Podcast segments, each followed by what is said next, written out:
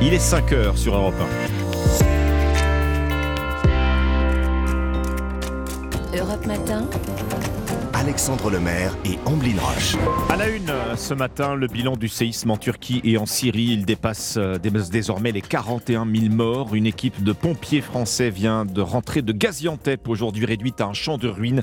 Europa a recueilli un témoignage inédit. Sprint final à l'Assemblée aujourd'hui. Les députés ont jusqu'à minuit et pas une minute de plus pour terminer l'examen de la réforme des retraites. La gauche en ordre dispersé pourrait bien faire tout basculer. Et puis, je ne provoque jamais la mort délibérément. Jamais le serment d'Hippocrate n'a autant résonné dans la tête de certains soignants. En plein débat sur la fin de vie, 13 organisations médicales signent une tribune. Europe 1 l'a consulté en exclusivité. Le journal de 5 heures sur Europe 1, Alban Le Prince. Bonjour Alban. Bonjour à tous. Plus de 41 000 morts, le macabre décompte du séisme qui a frappé la Turquie et la Syrie il y a 11 jours continue de grimper. Les sauveteurs s'acharnent toujours à tenter de venir en aide à d'éventuels survivants dans les décombres et assistent parfois à des miracles comme hier, une adolescente de 17 ans, une jeune femme d'une vingtaine d'années ont été sauvées in extremis.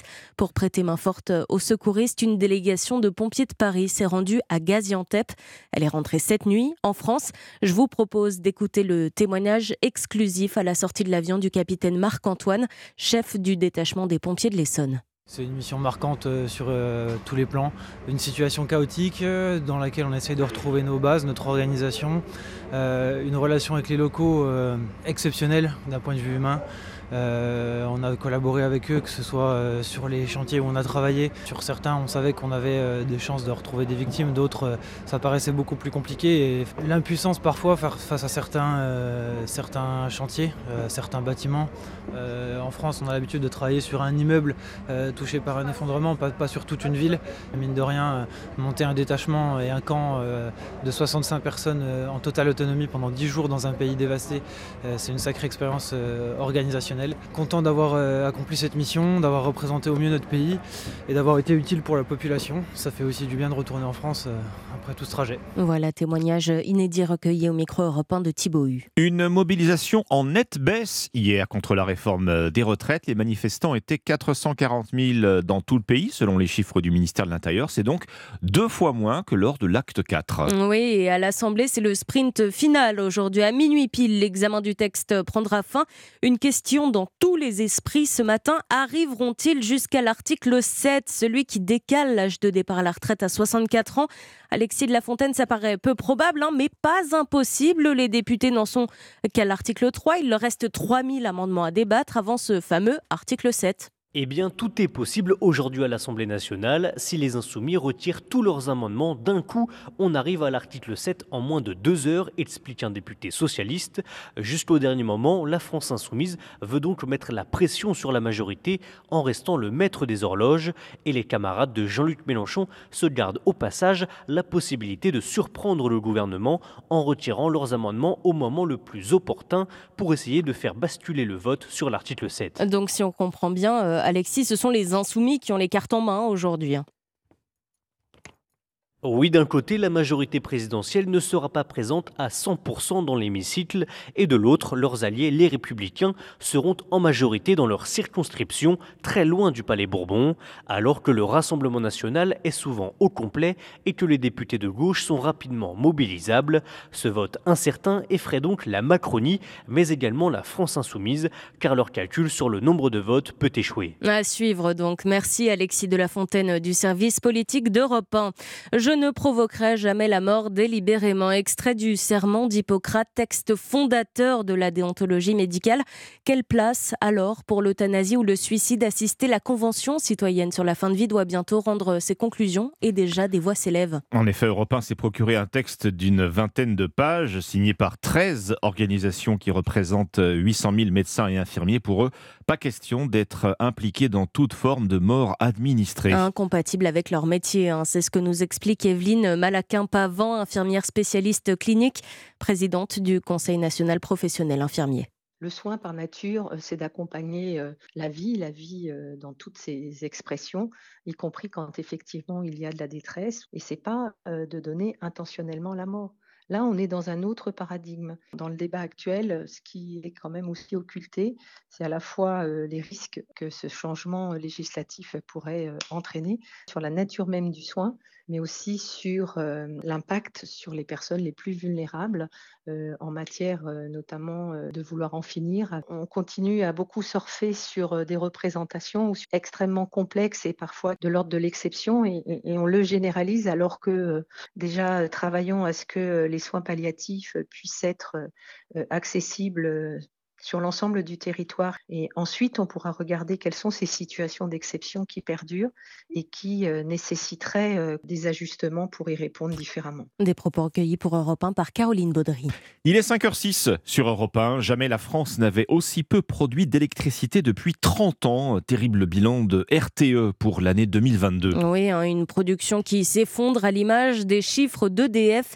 L'énergéticien doit les présenter ce matin et devrait annoncer une année 2022 rouge rouge écarlate côté finance, avec une dette de près de 60 milliards d'euros. C'est 17 de plus que l'année précédente. Le nouveau patron, Luc Raymond, a du pain sur la planche pour redresser la barre. Aurélien Fleureau. 2022 n'aura pas été un long fleuve tranquille pour EDF. Le groupe a dû affronter différentes crises. D'abord industrielle, avec la découverte de corrosion sur des tuyauteries indispensables pour que ces réacteurs nucléaires fonctionnent en toute sécurité. La crise sanitaire avait déjà perturbé le programme de maintenance. Le retard accumulé avait laissé craindre le pire pour cet hiver. Jusqu'ici, tout va bien. La perspective de coupure semble oubliée grâce à l'importation d'électricité, aux efforts de sobriété, mais aussi à l'accélération opérée par EDF en fin d'année dernière pour rebondir brancher ses réacteurs. L'électricien a également subi l'impact du bouclier tarifaire au profit des particuliers, mais aussi de l'industrie, une addition salée, plus de 8 milliards d'euros, sans oublier l'obligation de céder à ses concurrents une part de sa production nucléaire à prix coûtant.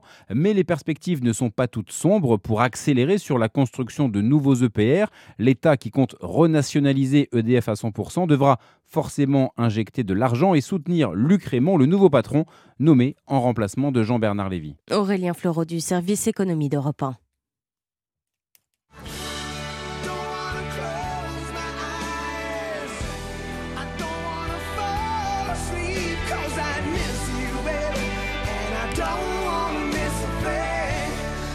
Armageddon, 1998, même plus besoin de présenter l'un des cartons de Bruce Willis. Un an après avoir annoncé se mettre en retrait pour des raisons de santé, son état se dégrade, il souffre de démence et aucun traitement n'existe selon sa famille. Bruce Willis, star de Piège de cristal aussi, rappelez-vous de cette scène où John McClane tente d'appeler des renforts sur le toit du Nakatomi Plaza. M'aider, m'aider, quelqu'un me reçoit sur la fréquence 9 Des terroristes se sont emparés de l'immeuble Nakatomi. Ils ont pris au moins 30 otages. Je répète, un nombre inconnu de terroristes avec des armes automatiques occupe le Nakatomi Plaza Century City. Quel est le meilleur endroit où émettre Répondez-moi, mon Dieu Sur le toit. Vas-y, montez Ça vient du même endroit que le signal d'incendie. Je m'en charge. Attention, qui que vous soyez, attention, cette fréquence est exclusivement réservée aux urgences. Sans blague Et vous croyez que j'appelle pour commander une pizza?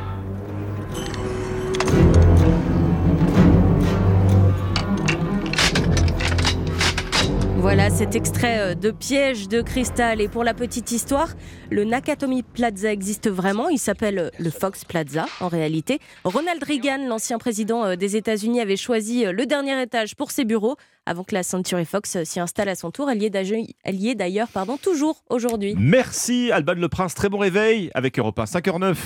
Et on passe au sport avec vous, Dimitri Vernet. Bonjour. Bonjour Ombline, bonjour Alexandre. Bonjour, Dimitri. On prend tout de suite la direction de Turin pour débuter ce journal des sports avec en football cet exploit des Nantais hier soir en Ligue Europa. Ludovic Blas, le face à face, le ballon de but, la frappe, le but, le but, l'égalisation d'Antenne. Et oui, vous l'avez vécu sur Europe 1. Les Canaries ont arraché le nul sur la pelouse de la Juve, un but partout. Un score et un match dingue hein, face à l'ogre italien qui permet aux Nantais de rêver d'une qualification pour le prochain tour. Le milieu jaune et vert Samuel Moutoussami y croit. On était venu ici pour euh, montrer qu'on était des hommes et qu'on était capable de faire quelque chose. C'est ce qu'on a fait. Je pense qu'on va grandir de, matchs euh, de ce niveau-là. Maintenant, euh, évidemment que si on n'arrive pas à se qualifier, ça sera une grosse peine, mais toutes les chances sont encore possibles. Un nul et des rêves hein, pour le match retour dans une semaine où la Beaujoire poussera pour une qualification, ce qui serait, il faut le dire, un véritable exploit. C'est une très grosse performance également des Modégasques hier soir, Dimitri. Et oui, les joueurs de la Principauté se sont imposés 3-2 sur la pelouse du Bayer Leverkusen. Une victoire sur le fil à la 92e minute grâce à un boulet de canon du capitaine Axel Disasi. Le sauveur de l'ASM raconte ce moment exceptionnel. Je me pose vraiment pas de questions, j'essaie juste de cadrer et après à l'arrivée ça fait ce joli but qui me permet de, de l'emporter. Donc euh, c'est tant mieux pour l'équipe. Rien n'est joué, il reste encore un match la semaine prochaine. Donc on pourra vraiment être satisfait et content euh, si la semaine prochaine euh, il y, a le même, euh, il y a le même résultat. Axel Dissasi qui a déjà les yeux rivés sur la seconde manche jeudi prochain. Et puis malheureusement, il n'y a pas eu que du positif hein, pour les Français dans cette soirée, car de leur côté, les Rennais se sont inclinés 2-1 face au Shakhtar Donetsk. Notez également le match nul de partout entre Manchester United et le FC Barcelone. On chausse à présent les skis, Dimitri, pour les championnats du monde de ski alpin. Et oui, après la désillusion hier de notre Française Tessa Worley qui a chuté sur l'épreuve du géant féminin, place aux hommes où on espère un petit peu plus de réussite pour notre tricolore avec pourquoi pas la passe de 3 pour Alexis Pinturo après ses deux médailles dont une en or obtenue la semaine dernière. Pintu, en pleine rédemption, va une nouvelle fois tenter de briller dans une discipline où il excelle. Et puis il y a également Mathieu Fèvre, champion du monde en titre, sauf qu'il traverse un hiver très difficile après avoir changé d'équipementier. Il s'imagine donc mal comme favori. Avec la saison que je viens de faire, etc., j'ai pas forcément l'impression d'être dans la peau d'un favori, donc euh, je me pose pas plus de questions que ça par rapport au fait que ce soit moi qui sois champion du monde en titre, euh, mais en tout cas j'ai vraiment envie de, faire euh, des belles Oui. Mathieu Fèvre au micro européen d'Axel Maire, rendez-vous à 9h45 pour le départ de ce géant masculin. Enfin on termine avec un, un mot de Formule 1 puisque dans un petit peu plus de deux semaines démarre la saison 2023. Ça y est, on y est à cette occasion. Oui, l'écurie française Alpine a présenté sa monoplace hier. Et oui, un modèle une nouvelle fois rose et bleu, bien sûr, du classique pour le duo de pilotes 100% français Esteban Ocon, Pierre Gasly. Ce dernier, fraîchement arrivé, hein, qui a livré ses premières sensations à bord de la nouvelle monoplace Alpine. Dès le premier tour, je me sentis vraiment à l'aise, en confiance, euh, confortable dans la voiture. Après, il va falloir euh, voir un petit peu ce que ça donne pendant les premiers tests euh, de début de saison à Bahreïn. Maintenant, il va falloir bien travailler sur la piste et, euh, pour développer cette voiture et aller chercher des, gros résultats cette année. Pierre Gasly au micro de nos confrères de Canal+. Les tests débuteront le 25 février à Bahreïn avant le premier Grand Prix le 3 mars prochain. Le journal des sports par Dimitri Vernet. Merci beaucoup Dimitri. À 5h12, on passe, on passe aux courses hippiques avec le pari gagnant de Thierry Léger. Bonjour Thierry. Bonjour Ombline, il y aura des courses cet après-midi sur l'hippodrome de Cagnes-sur-Mer et mon pari gagnant sera le 705 Kérosène. Estimé, ce poulain à peine âgé de 3 ans n'a pas raté son début de carrière puisqu'il totalise déjà deux victoires pour autant de tentatives sur l'hippodrome de Cagnes-sur-Mer et la facilité avec laquelle il s'est imposé et surtout dominé son sujet me permet de vous affirmer qu'il devrait pouvoir conserver cet après-midi son invincibilité. Alors notez bien pour Cagnes-sur-Mer, réunion 1 dans la septième course, le numéro 5, Kérosène. Merci Thierry Léger. Dans une demi-heure, vous nous détaillerez euh, vos pronostics euh, du Quintet sur Europe 1, 5h13. Très bon réveil. Dans un instant, l'histoire dingue d'Anissa Dadi, c'est celle de ce robot qui rend totalement dingue les clients d'un célèbre fast-food. A tout de suite. Europe Matin. Alexandre Lemaire et Amblin Roche. Vous avez choisi Europe 1. Et franchement, vous avez bien raison. C'est l'heure de l'histoire dingue d'Anissa Haddadi à 5h14. Les robots, Anissa, Ah. ils peuvent vraiment nous rendre dingues. Parfois, en tout cas, les clients d'une célèbre chaîne de resto rapide euh, viennent d'en faire l'expérience. Direction les États-Unis où ces derniers jours un grand changement a eu lieu dans une grande enseigne de fast-food, on va le dire. La chaîne McDonald's a décidé de remplacer ses vendeurs au drive par des robots. Déjà le drive, bon, c'est un concept. hein. Quand Oui. on y va, on crie, on nous entend pas. Je rajoute ça. Bon, déjà, quand il y a une personne physique, c'est compliqué. Donc concrètement, maintenant, quand vous passez au drive avec votre voiture, les clients s'adressent à un robot. Bon, alors, on a tous fait l'expérience effectivement où la personne en face comprend pas grand chose. Oui. ça ne doit pas encore, encore, ça doit encore moins bien marcher, pardon. Ah, ça marche très très mal même. Ah ouais, d'accord, d'accord. Et c'est grâce à l'humour des clients que nous avons pu le découvrir sur TikTok avec des centaines de vidéos de robots McDo qui pètent les plombs. Ah, carrément. Ce sont pas les clients qui pètent les plombs, c'est les robots. Sur une vidéo, une des plus drôles, un robot cumule tous les menus nuggets possibles et édite une facture à plusieurs centaines de dollars pour seulement deux personnes. Ce sont deux copines, elles sont en voiture. Les clientes sont mortes de rire et elles sont surtout au bout du rouleau.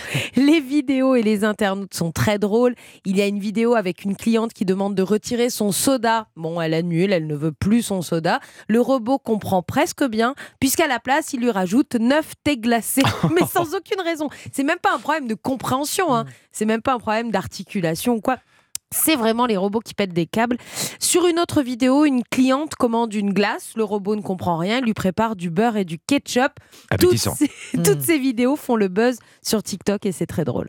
No. No, that's not correct.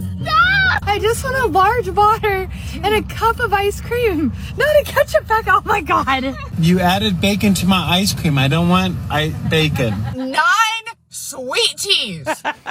Je veux pas bacon dans ma glace. et je ne veux pas de bacon dans ma glace, puisqu'à un moment donné, le robot effectivement propose de mettre du bacon sur la glace du, cla- du, du patient, du client. On y était presque. On est chez les fous. Alors, vous rajoutez au fait que le robot ne comprend rien et que si vous parlez trop fort, c'est la borne d'à côté qui prend votre commande. Donc c'est un bazar total évidemment. Devant les fous rires des clients et les vidéos TikTok des employés ont pris le relais pour les soulager. Aux États-Unis, il faut savoir que les robots sont de plus en plus présents hein, puisque d'autres chaînes très célèbres comme Taco Bell ont aussi installé des robots. Au Texas d'ailleurs, il existe le tout premier McDo entièrement robotisé sans aucun employé. hein. Même les robots préparent les sandwichs et les frites. Et en Slovénie, toujours chez McDo, il existe des robots. Alors eux, ils vous servent. Ce sont des petits, ra- des petits robots qui vous apportent vos plateaux à table. Ils ont des yeux, des petits bras. Ils emmènent vos, vos plateaux. Bon, faut pas être pressé parce qu'ils roulent quand même très très doucement. Mais pour l'instant, ça fonctionne en Slovénie. Bon. Comme quoi, on n'arrête pas parfois, le progrès. Ouais, alors parfois le progrès devrait s'arrêter si on comprend Oui, oui, il y, a- il y a un moment où il faut pause. mettre des limites. ouais. C'est ça, merci beaucoup. Merci Anissa. Europe Matin. 5h17 sur Europe 1, les titres. Alban Le Prince. Ultime journée à l'Assemblée sur la réforme des retraites. L'examen prend fin ce soir à minuit, quelle qu'en soit l'avancée des débats. Plus de 3000 amendements restent à examiner avant le fameux article 7, celui qui reporte l'âge légal de départ à 64 ans. La gauche en ordre dispersé pourrait décider de tous les retirer. La motion de censure déposée par le RN pourrait-elle être discutée dans la soirée La décision sera prise ce matin. Pour pallier les dysfonctionnements du guichet unique mis en place pour les entreprises, le gouvernement réautorise temporairement à partir de lundi les patrons à signaler euh, les modifications et cessations sur le site infogreffe.fr. Une saisie incroyable hier en Bretagne, 178 kilos de cocaïne découverts dans la coque d'un cargo qui venait d'arriver du Brésil. Une enquête est ouverte. Et puis début des vacances scolaires ce soir pour la zone C. Bison fut et voie orange dans le sens des départs aujourd'hui en région parisienne et dans tout le sud-ouest. Europe Matin. Alexandre Lemaire et Omblin Roche. Bon réveil sur Europe 1 avec les initiatives en France à 5h18. Euh, Regardez attentivement votre café ce matin, tiens, et dites-vous bien qu'il pourrait participer à la fabrication de chaussures. Bonjour Laure Babin. Bonjour. Vous êtes la fondatrice et la présidente de Zeta à Bordeaux. Merci beaucoup d'être avec nous sur Europe 1. Zeta, une marque de basket vegan, mais pas seulement, une marque éco-responsable. L'une de vos matières premières, Laure Babin, est ma foi très étonnante. Expliquez-nous. On fabrique des chaussures recyclées à partir de raisins, de maïs et plus dernièrement de marc de café. Donc, c'est-à-dire que toute la chaussure est recyclée, des lacets en passant par la colle et fabriquée en circuit court au Portugal. Vous, vous êtes lancé en 2020. Comment l'idée d'utiliser, alors d'abord, hein, euh, du marc de raisin, on parlera du café ensuite, mais du marc de raisin pour fabriquer des baskets. Comment cette idée vous est-elle venue? Parce qu'on n'y pense pas tout de suite, hein, c'est pas immédiat. Effectivement. Euh, L'idée, c'était de se dire qu'on allait utiliser uniquement des déchets qu'on avait à disposition. Euh, donc, évidemment, du plastique recyclé, du coton recyclé. Et pour l'extérieur de la chaussure, en fait, je suis tombée sur différentes matières, du marc de raisin ou du maïs, et qui étaient parfaites pour l'extérieur de la chaussure. Et plus dernièrement, on a lancé, euh, après un an de recherche et développement, une matière fabriquée à partir de marc de café Nespresso. Ça, c'est fou, ça. Et on va s'y attarder euh, un petit moment euh, dans un instant. Je voudrais d'abord euh, revenir un petit peu sur ce qui vous anime. C'était combiner mode et problématiques environnementales. C'est ça qui vous a lancé au début? C'est ça qui vous a motivé? Oui, Complètement. J'ai grandi à la campagne, entourée de champs, de vaches, donc c'était tout naturellement que j'avais envie de développer un projet à impact. Et dans le secteur de la mode, parce que je suis passionnée par le vêtement depuis toute petite, j'ai fait tous mes Ouais. stages euh, dans cette industrie-là en France et à l'étranger. Et donc c'est tout naturellement que j'ai eu envie de combiner euh, ces deux aspects. Alors, est-ce que vous pouvez nous expliquer comment ça fonctionne, euh, l'or babin, que ce soit avec le marc de café ou le marc de raisin? C'est l'une de vos matières premières. Vous la récupérez comment? Euh, Le marc de raisin, par exemple, comment vous le transformez? Expliquez-nous. Le marc de raisin, il est récupéré en Italie dans des vignobles milanais. Pendant la vinification, le marc, il est mis de côté. Euh, c'est tout ce qui est constitué des peaux, des pépins, des résidus. Il va être déshydraté dans des fours pour devenir une matière très sèche, réduite en poudre, qui sera ensuite intégrée à d'autres matières, euh, comme du coton recyclé et une petite partie de plastique pour solidifier la matière. Donc ainsi, vous fabriquez cette matière, ce tissu qui ressemble à, à du cuir au toucher. hein. C'est pour ça qu'on dit que c'est du, cuir fait. vegan, en fait. Mhm. Exactement. Ça en a l'aspect grainé et c'est aussi souple que du cuir. Pour le raisin, quelle quantité faut-il pour euh, fabriquer une paire de sneakers? Il faut environ un kilo de raisin brut pour fabriquer une paire de Zeta. Et au total, une paire, c'est 3 kilos de déchets recyclés.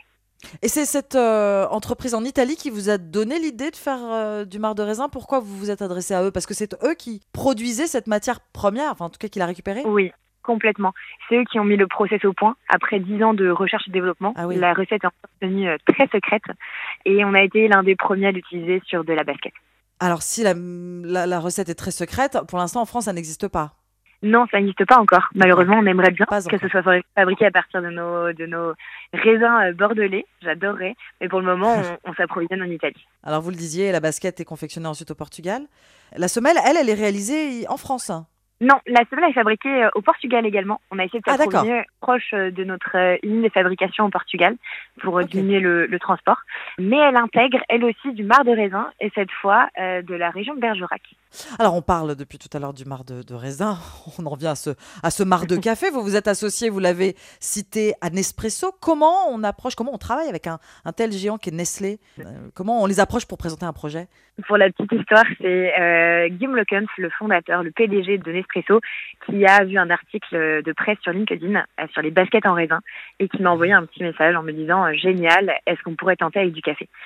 Et à l'époque, c'était pas possible. Il n'existait pas de matière en café, donc il a fallu la créer. Donc on a contacté des dizaines et des dizaines de fournisseurs qui nous ont tous fermé la porte au nez euh, en nous disant que ce serait impossible, qu'il nous faudrait des années de recherche et développement. Et il y a eu un fournisseur au Portugal qui s'est laissé convaincre, qui a trouvé le projet un peu fou et qui se dit mais allons-y, allons faire du cuir à partir de café. Et c'est comme ça que la première basket en café est née finalement. Donc elle intègre euh, du cuir vegan elle aussi, mais elle intègre aussi du marc de café dans les deux semelles. C'est donc la, le même procédé que le marc de raisin, donc c'est un petit peu différent. C'est un petit peu différent, mais l'idée reste la même. On, a- on prend Ouais. une matière très sèche et on y ajoute du coton recyclé et une partie de, de PU. Alors combien d'espresso on doit boire pour une paire de baskets Il nous faut 12 espressos pour s'en savoir une basket. Je sais qu'on vous a pose- beaucoup posé la question quand j'ai préparé cet euh, entretien avec vous, mais je voudrais quand même vous la poser parce que ça m'a aussi alerté. Est-ce que la basket a une bonne odeur de café quand on les porte? Les semelles sont extrêmement bons. Elles sont un mélange de caoutchouc et de café, mais on Ah reconnaît un petit peu les, les arômes et c'est assez chouette. Et ce qui est assez drôle, c'est qu'on a décliné cette basket avec trois couleurs de semelles. Donc la latte, qui est une semelle blanche, la cappuccino, semelle camel, et la ristretto, semelle euh, plus foncée. Combien coûtent-elles euh, les sneakers euh, Zeta? Elle coûte entre 135 et 145 euros. On peut se les procurer en, magasin? Vous avez des revendeurs? Oui, on a une cinquantaine de revendeurs euh, un peu partout en Europe, donc dans les plus grandes villes et puis dans les capitales. Et on vous retrouve bien sûr sur zeta-shoes.com. On, peut faire, on peut Exactement. faire aussi des commandes en ligne. Exactement. Est-ce que vous vous lancez dans le recyclage d'autres déchets pour confectionner une, une nouvelle collection? Est-ce que vous avez d'autres projets dans le même genre? Oui, on y réfléchit parce que bien malheureusement, il y a beaucoup de déchets à disposition qu'il faut encore revaloriser. Et maintenant, on essaye de se concentrer sur ce qui serait le plus important de recycler. Donc évidemment le, le plastique, hein, qui, euh, qui pour lequel c'est un vrai sujet. Euh, mais on se posait également la question euh, des algues qui prolifèrent un peu partout sur les côtes. Donc c'est quelque chose auquel on réfléchit. Ça va demander beaucoup de recherche et développement. On sort tout juste d'un process assez long. Donc c'est des sujets qui sont en cours, oui, complètement. Ce qui nous donnera l'occasion euh, de discuter euh, à nouveau ensemble euh, leurs babins. Elles sont à scratch, elles Avec sont grand- avec des lacets, et elles sont disponibles dans une vingtaine de coloris. Elles sont fabriquées avec du marc de raisin ou du marc de café. Merci beaucoup, Laure Babin, nous vous. présenté vos baskets Zeta sur Europe 1. Zeta, la marque dont vous êtes la fondatrice et la présidente. Merci, bonne journée. Merci, au revoir, à bientôt. Europe Matin. Alexandre Lemaire et Amblin Roche. À la une, nous serons à Bakhmout en Ukraine dès le début de ce journal. Cette ville du Donbass, peu à peu encerclée par les forces russes, Moscou pilonne sans relâche. Sa chute semble inéluctable. La gauche, au bord de l'implosion à l'Assemblée, socialistes, écologistes et communistes retirent leurs amendements pour accélérer les débats sur la réforme des retraites. Refus de la France insoumise qui continue de jouer la montre. Le jackpot pour les salariés actionnaires de la Redoute, ils vont recevoir 100 000 euros chacun. Oui, chacun, conséquence de la vente de l'entreprise aux Galeries Lafayette. Et puis, les barrages allés de la Ligue Europa de football, un partout entre Nantes et la Juventus. Tous les espoirs sont permis pour le retour. Europe 1. Le journal de 5h30 sur Europe 1. Christophe Lamar. Bonjour Christophe. Bonjour Alexandre, bonjour à tous. L'enfer existe, je l'ai approché. Il faut écouter les témoignages des combattants de Bakhmout pour comprendre à quoi nous avons affaire. Cette ville du Donbass est devenue l'épicentre de la guerre en Ukraine. Une guerre totale, Moscou la veut à n'importe quel prix. Kiev refuse de reculer. Résultat, des combats d'une violence inouïe. Bakhmout, ou ce qu'il en reste, est quasiment encerclé. Sa chute paraît inévitable. Reportage de l'envoyé spécial d'Europe 1, Nicolas Tonef. Oh là là C'est là que ça brûle. La fumée est visible à des kilomètres. L'immeuble bombardé se consume. Le quartier est pris pour cible depuis plusieurs heures. Les artilleurs russes sont à quelques centaines de mètres de là. Soudain, un tir. L'obus nous survole et atteint son objectif. Il faut se déplacer vite. Tout autour, la zone est ravagée. Et sous le feu en permanence. Des voix, j'entends des voix. Je vais vers elle. Ça va, c'était On se cache dans la cave avec les autres compagnons. Avec le tir, on est sorti voir ce qui se passait. Quelle catastrophe. La catastrophe, cette femme en voiture déchiquetée par les éclats d'obus. Oh la vache. Il reste plus rien. Horrible. Pas le temps de s'émouvoir, l'artillerie pilonne toujours la zone. Il faut partir vite. Ces tirs, cet enfer, c'est beaucoup, mais ce n'est que le début de l'effort final des Russes pour s'emparer de la ville. À Barmouth, Nicolas Tonev, Europe 1. Et à une semaine d'un triste anniversaire, celui de l'invasion russe, les États-Unis et leurs alliés préparent un nouveau paquet de sanctions contre Moscou. Une priorité, paralyser son industrie de défense. La guerre en Ukraine également au menu de la conférence de Munich sur la sécurité. Plus de 150 chefs d'État ou représentants gouvernementaux attendus, dont Emmanuel Macron, la vice-présidente américaine Kamala Harris ou encore le patron de l'OTAN, Jens Stoltenberg. En Turquie et en Syrie, le bilan du tremblement de terre dépasse désormais les 41 000 morts. Les Nations Unies lancent un appel à l'aide. Un milliard de dollars pour aider les populations sinistrées. À Paris, des ONG françaises se sont mobilisées à leur tour pour obtenir des dons. Quatre d'entre elles ont déjà réuni plus de 3 millions d'euros. Caroline Baudry.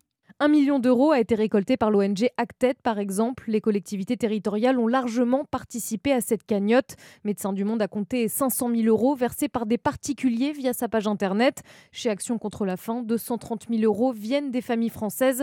Les bailleurs institutionnels et partenaires privés compléteront pour atteindre le million. Détaille Charlotte Schneider, directrice des opérations. À ce stade, on est sur à peu près une réponse qu'ACF va pouvoir faire auprès de 34 000 personnes sur les aspects eau et assainissement en Syrie et en Turquie sur la fourniture de médicaments, de kits d'hygiène, d'eau et d'assainissement dans les abris et de colis alimentaires. On pense pouvoir toucher avec ce que nous avons récolté environ 100 000 personnes. L'argent est envoyé aux équipes sur place depuis parfois plusieurs années. Il sert à déployer l'aide matérielle humanitaire. Chez Médecins sans frontières, par exemple, 40 000 euros de dons équivalent à un kit hôpital. On y trouve des médicaments et appareils pour soigner 300 victimes du séisme. Caroline Baudry. En Turquie comme en Syrie, les sauveteurs tentent toujours l'impossible, retrouver des survivants sous les, tonnes de, de gravats.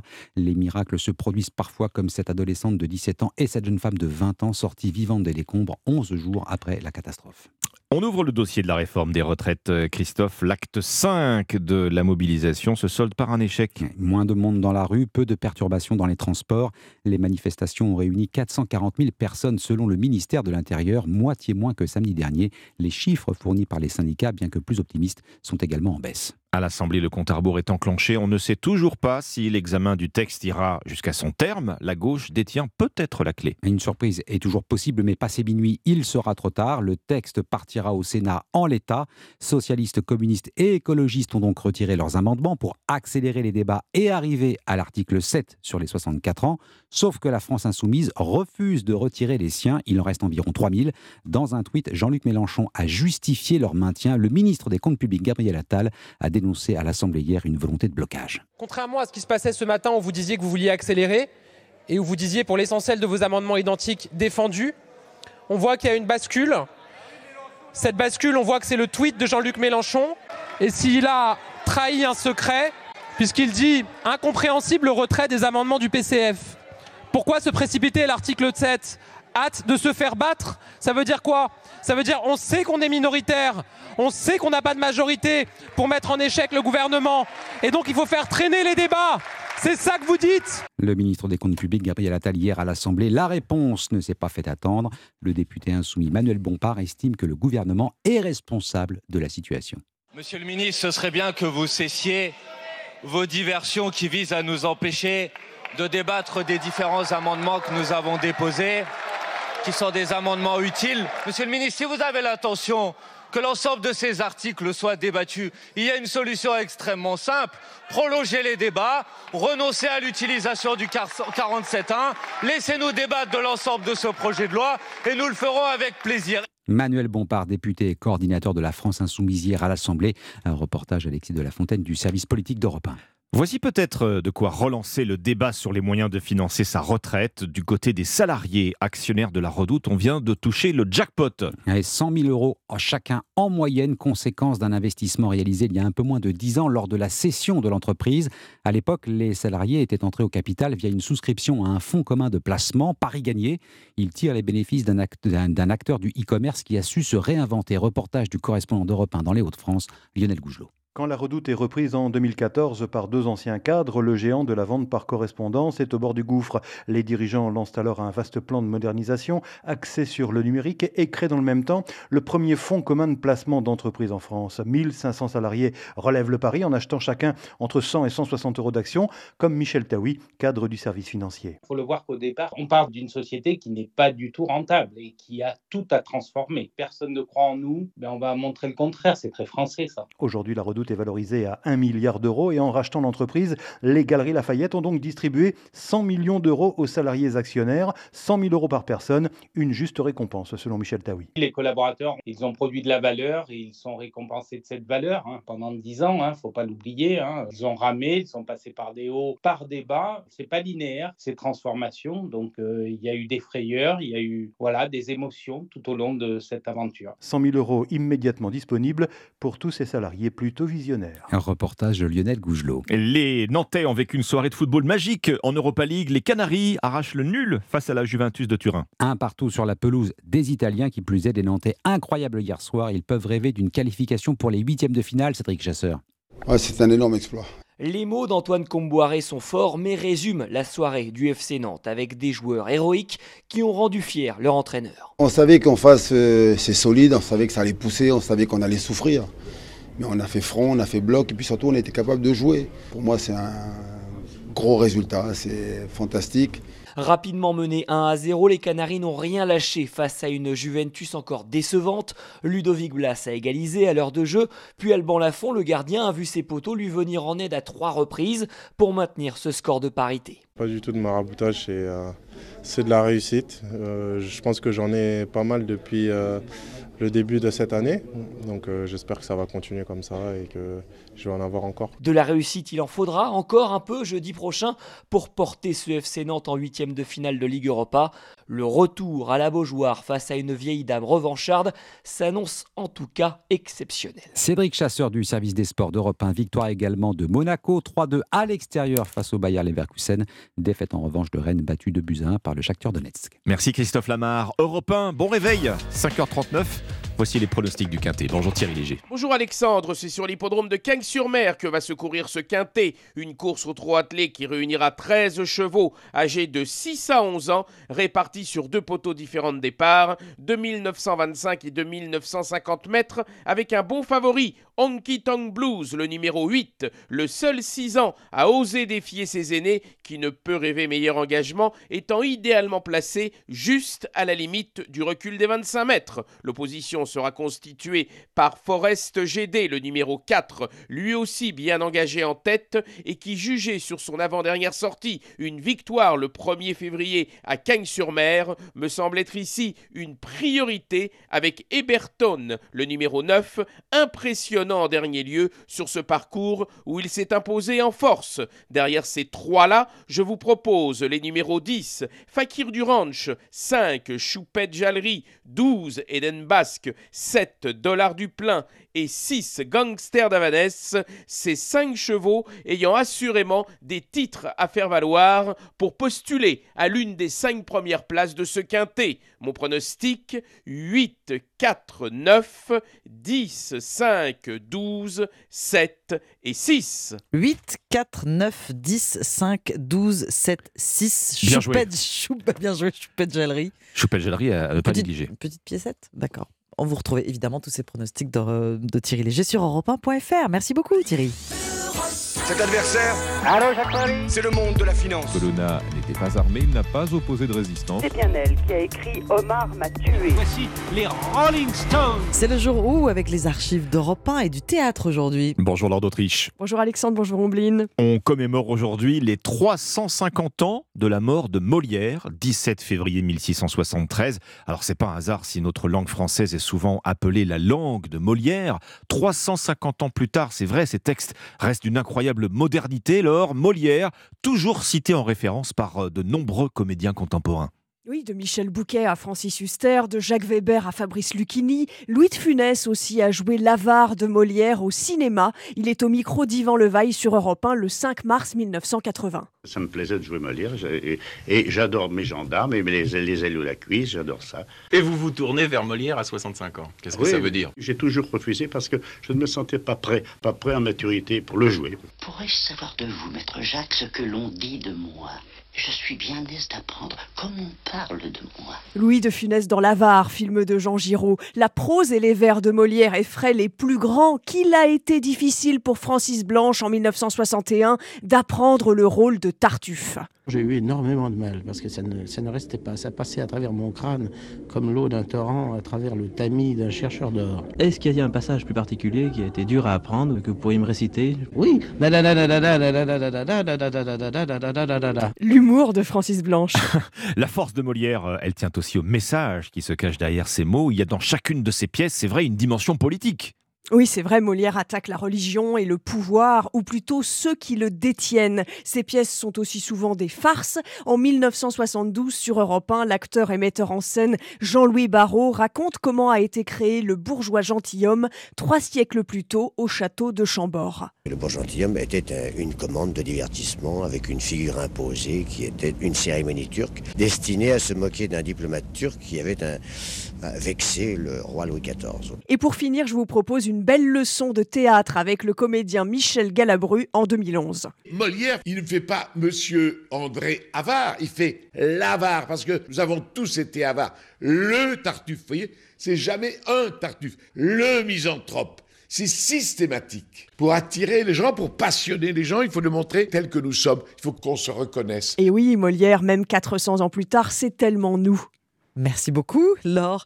Molière, c'est tellement nous. À lundi pour un nouveau jour où sur Europe 5h43, très bon réveil à suivre. Rat des villes ou rat des champs. Ces petits rongeurs ne sont pas toujours les nuisibles que vous croyez. Voilà en tout cas euh, la conviction d'Olivier Thomas. Il est l'auteur du livre Les rats sont entrés dans Paris. C'est un regard d'historien qu'il vous propose et qu'il va vous développer dans un instant sur Europe 1. Europe Matin, Alexandre Lemaire et Omblin Roche. Excellent vendredi matin avec Europe 1. Il est 5h44. Dès la semaine dernière, ici même sur cette antenne, on vous parlait de la hausse alarmante du nombre d'interventions contre les rats en ville comme à la campagne. Les dératiseurs sont de plus en plus sollicités. La profession a enregistré l'année dernière une hausse d'un tiers du nombre d'interventions contre les rongeurs. Votre invité Alexandre est journaliste. Olivier Thomas, auteur du livre Les rats sont entrés dans Paris aux éditions euh, Vendémiaire. Bonjour Olivier Thomas. Oui, bonjour. Le nombre de dératisations a bondi de 35% en un an, près de 6 millions et demi d'interventions euh, contre les rongeurs l'année dernière, en majorité des rats. Quelle est l'explication? Oh bah écoutez, l'explication, moi je la connais pas forcément très bien, mais il est sûr que euh, depuis le milieu des années 2010, en fait, il y a une médiatisation des rats et donc effectivement, on les voit de plus en plus, notamment dans les villes, à Paris par exemple, où euh, on les voit de plus en plus à des endroits euh, incongrus par rapport à leur comportement, et donc je suppose que ça entraîne effectivement une demande accrue de dératisation. Alors justement, dans votre livre publié à l'automne dernier, vous dites qu'il existe un certain nombre d'idées reçues euh, sur les rats, et vous jugez important de les remettre en cause. Première d'entre elles, l'idée que les rats prolifèrent. Oui, alors l'idée que les rats prolifèrent, c'est une idée qui en fait est assez ancienne, quelque chose qu'on trouve déjà au 19e siècle par exemple, c'est surtout le fait que les hommes, les habitants de la ville, s'aperçoivent qu'il y a des rats euh, en ville, qu'ils les voient. Et à partir du moment où ils les voient, ils considèrent qu'effectivement, il y a une forme d'invasion, de prolifération. Bah, effectivement, quand on s'aperçoit qu'il y a d'autres moments où les rats n'apparaissent pas euh, à l'extérieur, qu'ils restent en fait entre guillemets sagement euh, dans les sous-sols, on s'aperçoit que dans les médias, euh, on en parle beaucoup moins. Donc cette idée de prolifération est aussi associée à une, idée de visibilité en fait du rat. Ça veut dire quoi Qu'il n'y aurait pas plus de rats en général, mais qu'ils seraient simplement plus visibles à, la surface, par exemple? Oui, exactement. C'est-à-dire qu'en fait, on n'a pas vraiment de chiffres précis sur le nombre de rats, puisqu'on est incapable de pouvoir calculer le nombre de rats présents dans une ville, par exemple. Mais euh, il y a des indicateurs qui sont assez intéressants. C'est-à-dire qu'effectivement, qu'à partir du moment où, où ils deviennent visibles, on a ce sentiment en fait qu'ils viennent envahir notre espace. Et comme le rat est un animal que les humains n'apprécient guère, pour plusieurs raisons. D'abord parce que c'est un animal qui vient manger euh, les réserves, hein, les grains qu'on peut avoir stockés. Les câbles de voiture aussi, ça, ça, mange tout. Hein, Exactement, hein, les câbles de voiture. C'est aussi un animal qui souille en fait avec ses excréments, donc qui rend impropre à la consommation. Comme vous le dites exactement, c'est un rongeur, donc il a besoin de ronger. Et là, on a des témoignages. Moi, qui ai surtout étudié effectivement la période fin 18e milieu du XXe siècle, bah, on a plein de témoignages. Le rat ronge du bois, des courroies en cuir, mmh. euh, des câbles électriques, enfin toutes sortes de choses, qui fait que ça crée un nombre de désagréments assez importants. Et effectivement, bah, ça gêne, ça dérange, c'est euh, un souci, un problème. Et donc effectivement, bah, on essaye de les contenir ou voire de les, euh, les éliminer. Alors, euh, vous parlez euh, des rats comme des rongeurs, effectivement, qui s'attaquent un petit peu à tout. Ils posent aussi un problème de santé publique. Ce sont des vecteurs de maladies comme euh, la leptospirose. Hein. Je rappelle qu'elle se transmet à l'homme, heureusement bénigne dans un, grand nombre de cas, mais elle peut conduire à une insuffisance rénale, voire à la mort dans 5 à 20% des cas. Ce sont les chiffres de l'Institut Pasteur, Olivier Thomas. Oui, tout à fait. Bah, c'est effectivement le, principal maladie que les rats, que les surmulots notamment, véhiculent. Donc cette leptospirose, effectivement, qu'ils transmettent via l'urine de rats. Je crois que l'Institut Pasteur dit justement il y a à peu près 600 cas en France. Hein, euh. alors c'est aussi une la lithospirose effectivement se, transmet également dans l'eau. Le surmulot est un animal qui adore l'eau, hein, c'est pour ça qu'il est proche des égouts. mais on a aussi beaucoup de cas qui ont lieu en fait dans les rivières, notamment auprès des kayakistes ou des gens qui font du canyoning. Voilà, donc il faut être au contact de l'urine de rat. Alors généralement en ville, on est rarement au contact du rat, à part certaines professions, hein, éboueurs, euh, égoutiers, euh, les gens qui travaillent dans les sous-sols. Les touristes quand même, les, les, les, touristes et, les, et les, lorsqu'on va dans un parc pour pique-niquer, Olivier Thomas, on n'a pas besoin d'être un éboueur ou un égoutier pour croiser des rats. C'est quand même une situation assez fréquente dans les grandes villes et à Paris en alors, particulier. Vous avez tout à fait raison. On les voit, mais généralement le rat est quand même un animal très craintif, donc généralement c'est pas un animal qui va tenter de s'approcher. Il a plutôt tendance à fuir. C'est pour ça que euh, généralement c'est plutôt ces, professions-là. Et d'ailleurs, euh, les égoutiers étaient vaccinés d'ailleurs contre la leptospirose à partir des années 70. Je crois qu'aujourd'hui, c'est plus que conseillé, mais euh, longtemps, ça a été effectivement obligatoire. Vous parlez de surmulot, hein, je vous écoute. On, se souvient de l'épisode de l'été dernier, lorsqu'une élue euh, animaliste parisienne, effectivement, a dit non, non, il ne faut pas parler de rats, c'est trop négatif, il faut parler de surmulot, ce qui a provoqué à l'époque beaucoup de sarcasme. Vous vous dites, elle n'avait pas forcément tort. Oh ben non seulement elle n'a pas tort, mais en plus elle a, plutôt raison.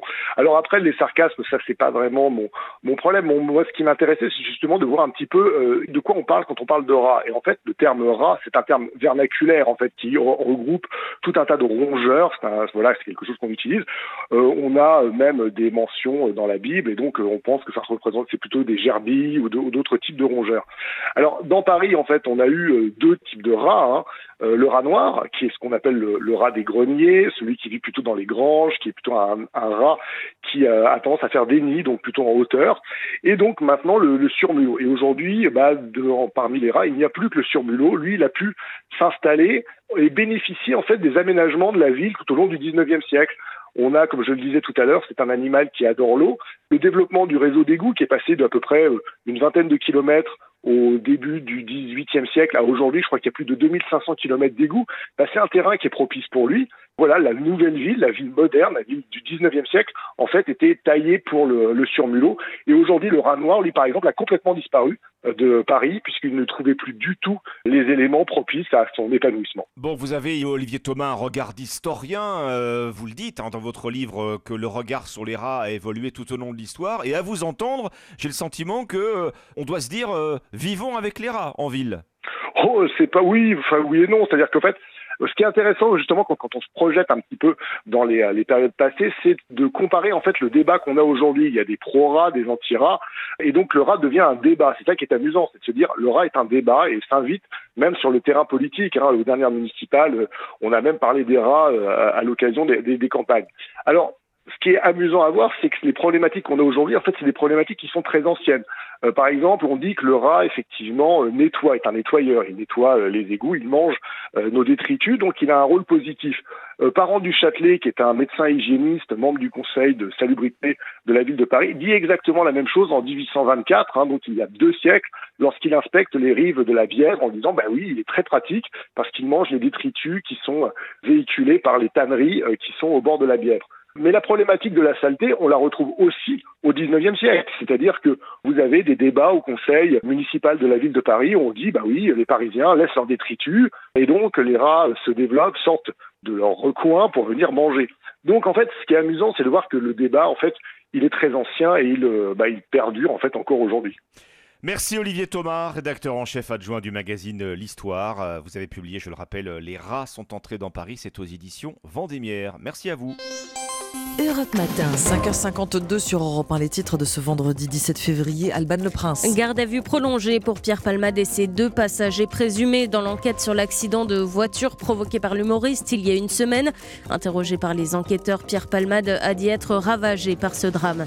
À l'Assemblée, sprint final pour la réforme des retraites. L'examen du texte prend fin à minuit et pas une minute de plus. Quelle qu'en soit l'avancée des débats pour arriver à l'article 7, celui qui décale l'âge de départ à 64 ans, il reste 3000 amendements.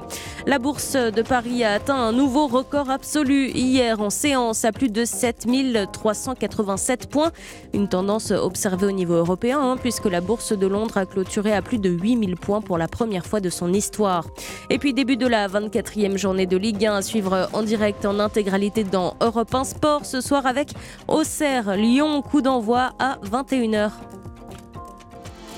Europe Matin. Bon réveil sur Europe 1, 5h53, votre prescription culture. Musique avec Stéphanie Loire dans un instant. Mais d'abord, comme chaque vendredi, le roman culte de Nicolas Caro. Bonjour. Bonjour Ombline, bonjour Alexandre. Nicolas, chaque vendredi, c'est un roman culte ou un classique que vous partagez avec nous. Vous n'allez pas nous parler ce matin d'un livre en particulier, mais du personnage de Sherlock Holmes.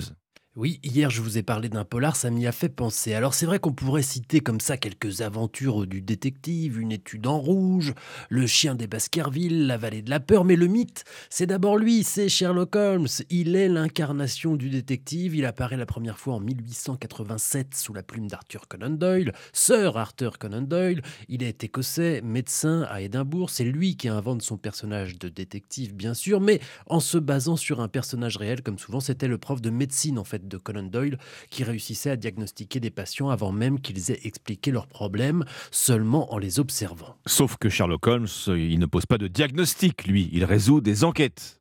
Et de quelle manière Avec ce don, ce pouvoir magique presque qui réside dans sa capacité de déduction et son incroyable mémoire. Mais Sherlock Holmes n'est pas qu'un cérébral, il, s'adonne aussi au baritsu, un art martial qui se pratique avec une canne.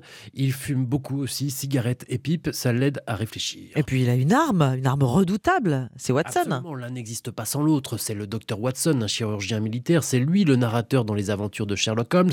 Beaucoup moins malin que son ami détective, il équilibre un peu le personnage, il nous fait sentir un peu moins idiot face à l'intelligence supérieure de Holmes. D'ailleurs, vous savez que Sherlock Holmes n'a jamais, jamais dit élémentaire, mon cher Watson. Et il ne porte pas non plus une casquette à double visière. Et vous savez aussi que Conan Doyle en a eu marre de son héros et il a tenté de le tuer dans une bataille héroïque contre Moriarty, son pire ennemi. C'était dans l'aventure intitulée Le dernier problème.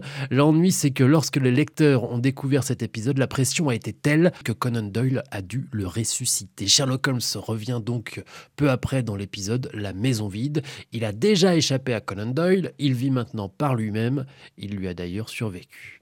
On ne tue pas un mythe, forcément, surtout pas un détective Jamais. comme Sherlock Holmes. Sherlock Holmes, certainement pas des aventures donc à lire ou à relire.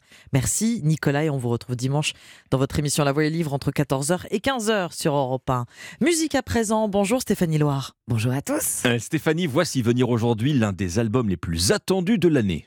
C'est le comeback de la chanteuse Pink, la star punk pop qui publiait il a 21 ans cet inoubliable tube Family Portrait.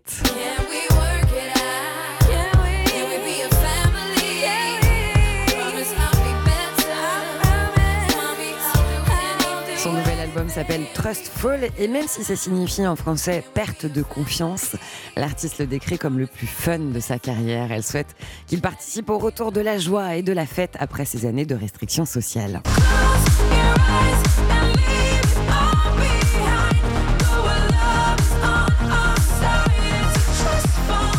Trustful est un album aux influences disco-pop qui fait l'effet d'une cure de soleil, de vitamine C et de ginseng, tout ça à la fois.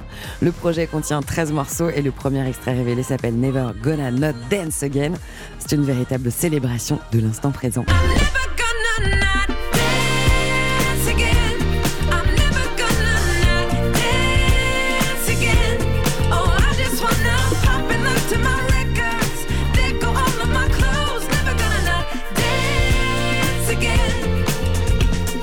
cet album, Pink distille tout ce qui a fait ses précédents succès, des mélodies pop-rock entraînantes et puis des refrains qui squattent notre cerveau.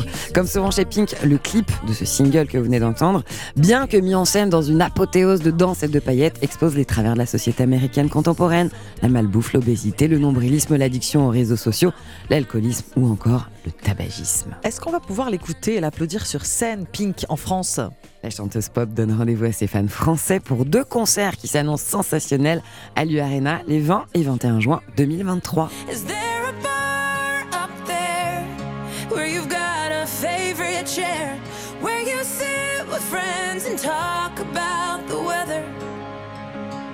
Is there a place you go to watch the sunset oh, is a song you just can't wait to share?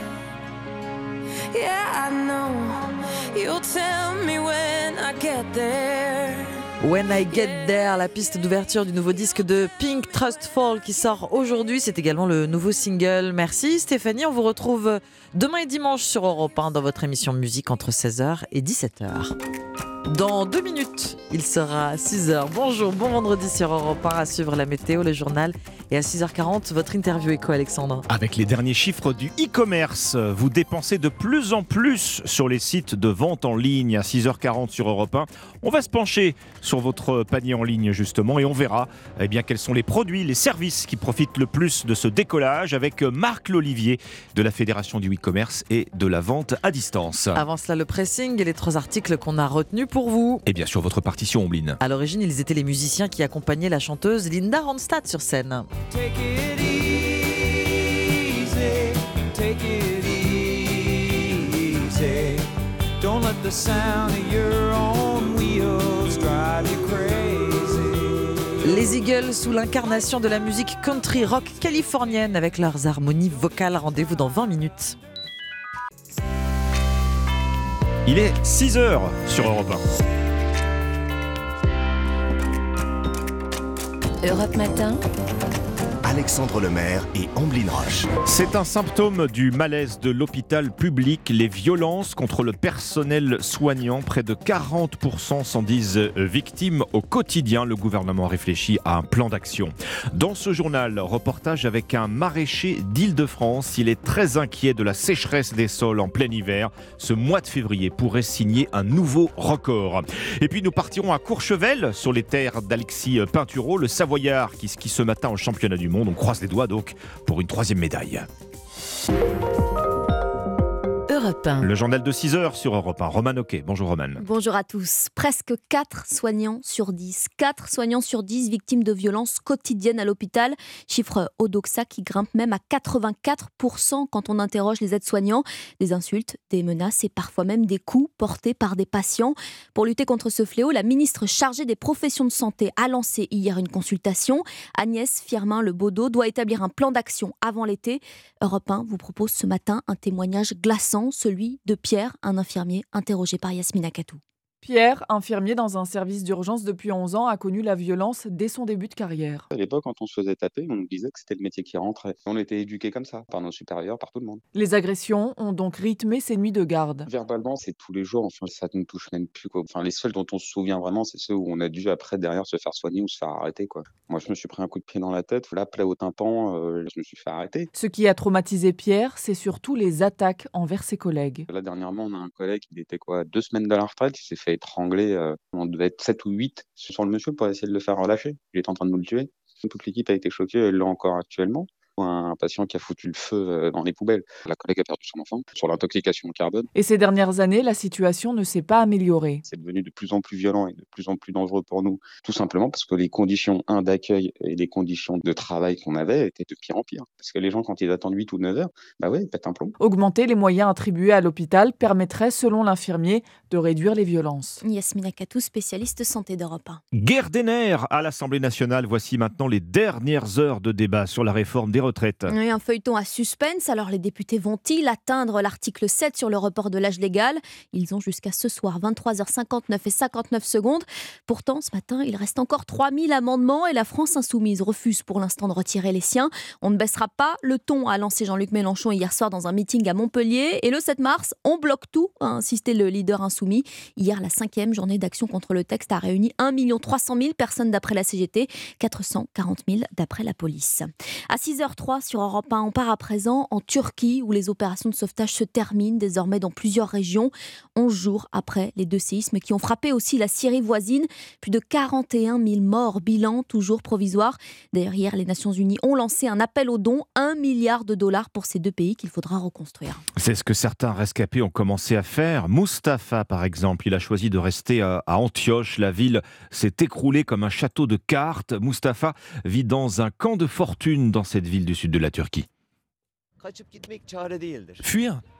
Partir, ce n'est pas une solution. Les autorités nous ont proposé de nombreuses options pour quitter la ville. Partir pour Antalya, pour Moulia. Mon frère nous a aussi proposé un appartement meublé à Ankara. Mais moi, je veux rester. Je veux me battre pour ma ville. Pas question de partir. Si je pars, si les enseignants, les docteurs, les soldats partent, qui est-ce qui restera? C'est notre maison, notre ville natale. Même s'il y a la famine. Quoi qu'il se passe, on se battra jusqu'au bout ici pour reconstruire. On espère qu'il y aura du monde pour nous soutenir. Un témoignage d'un rescapé du séisme en Turquie au micro de l'envoyé spécial d'Europe 1, Wilfried de Villers. En Ukraine, à présent, Bakhmut résistera jusqu'au printemps. Une déclaration des paramilitaires russes Wagner. Cette ville est désormais l'épicentre hein, des combats entre Moscou et Kiev. Oui, et l'armée russe pilonne sans relâche, grignote du terrain, même jour après jour. Nicolas Tonev, envoyé spécial d'Europe 1 en Ukraine, pays qui dans une semaine dépassera les de guerre. Nicolas, vous êtes à Barmout où la tension monte dans toute la zone. Oui, plus les jours passent, plus la ville et ses alentours ressemblent à une gigantesque garnison.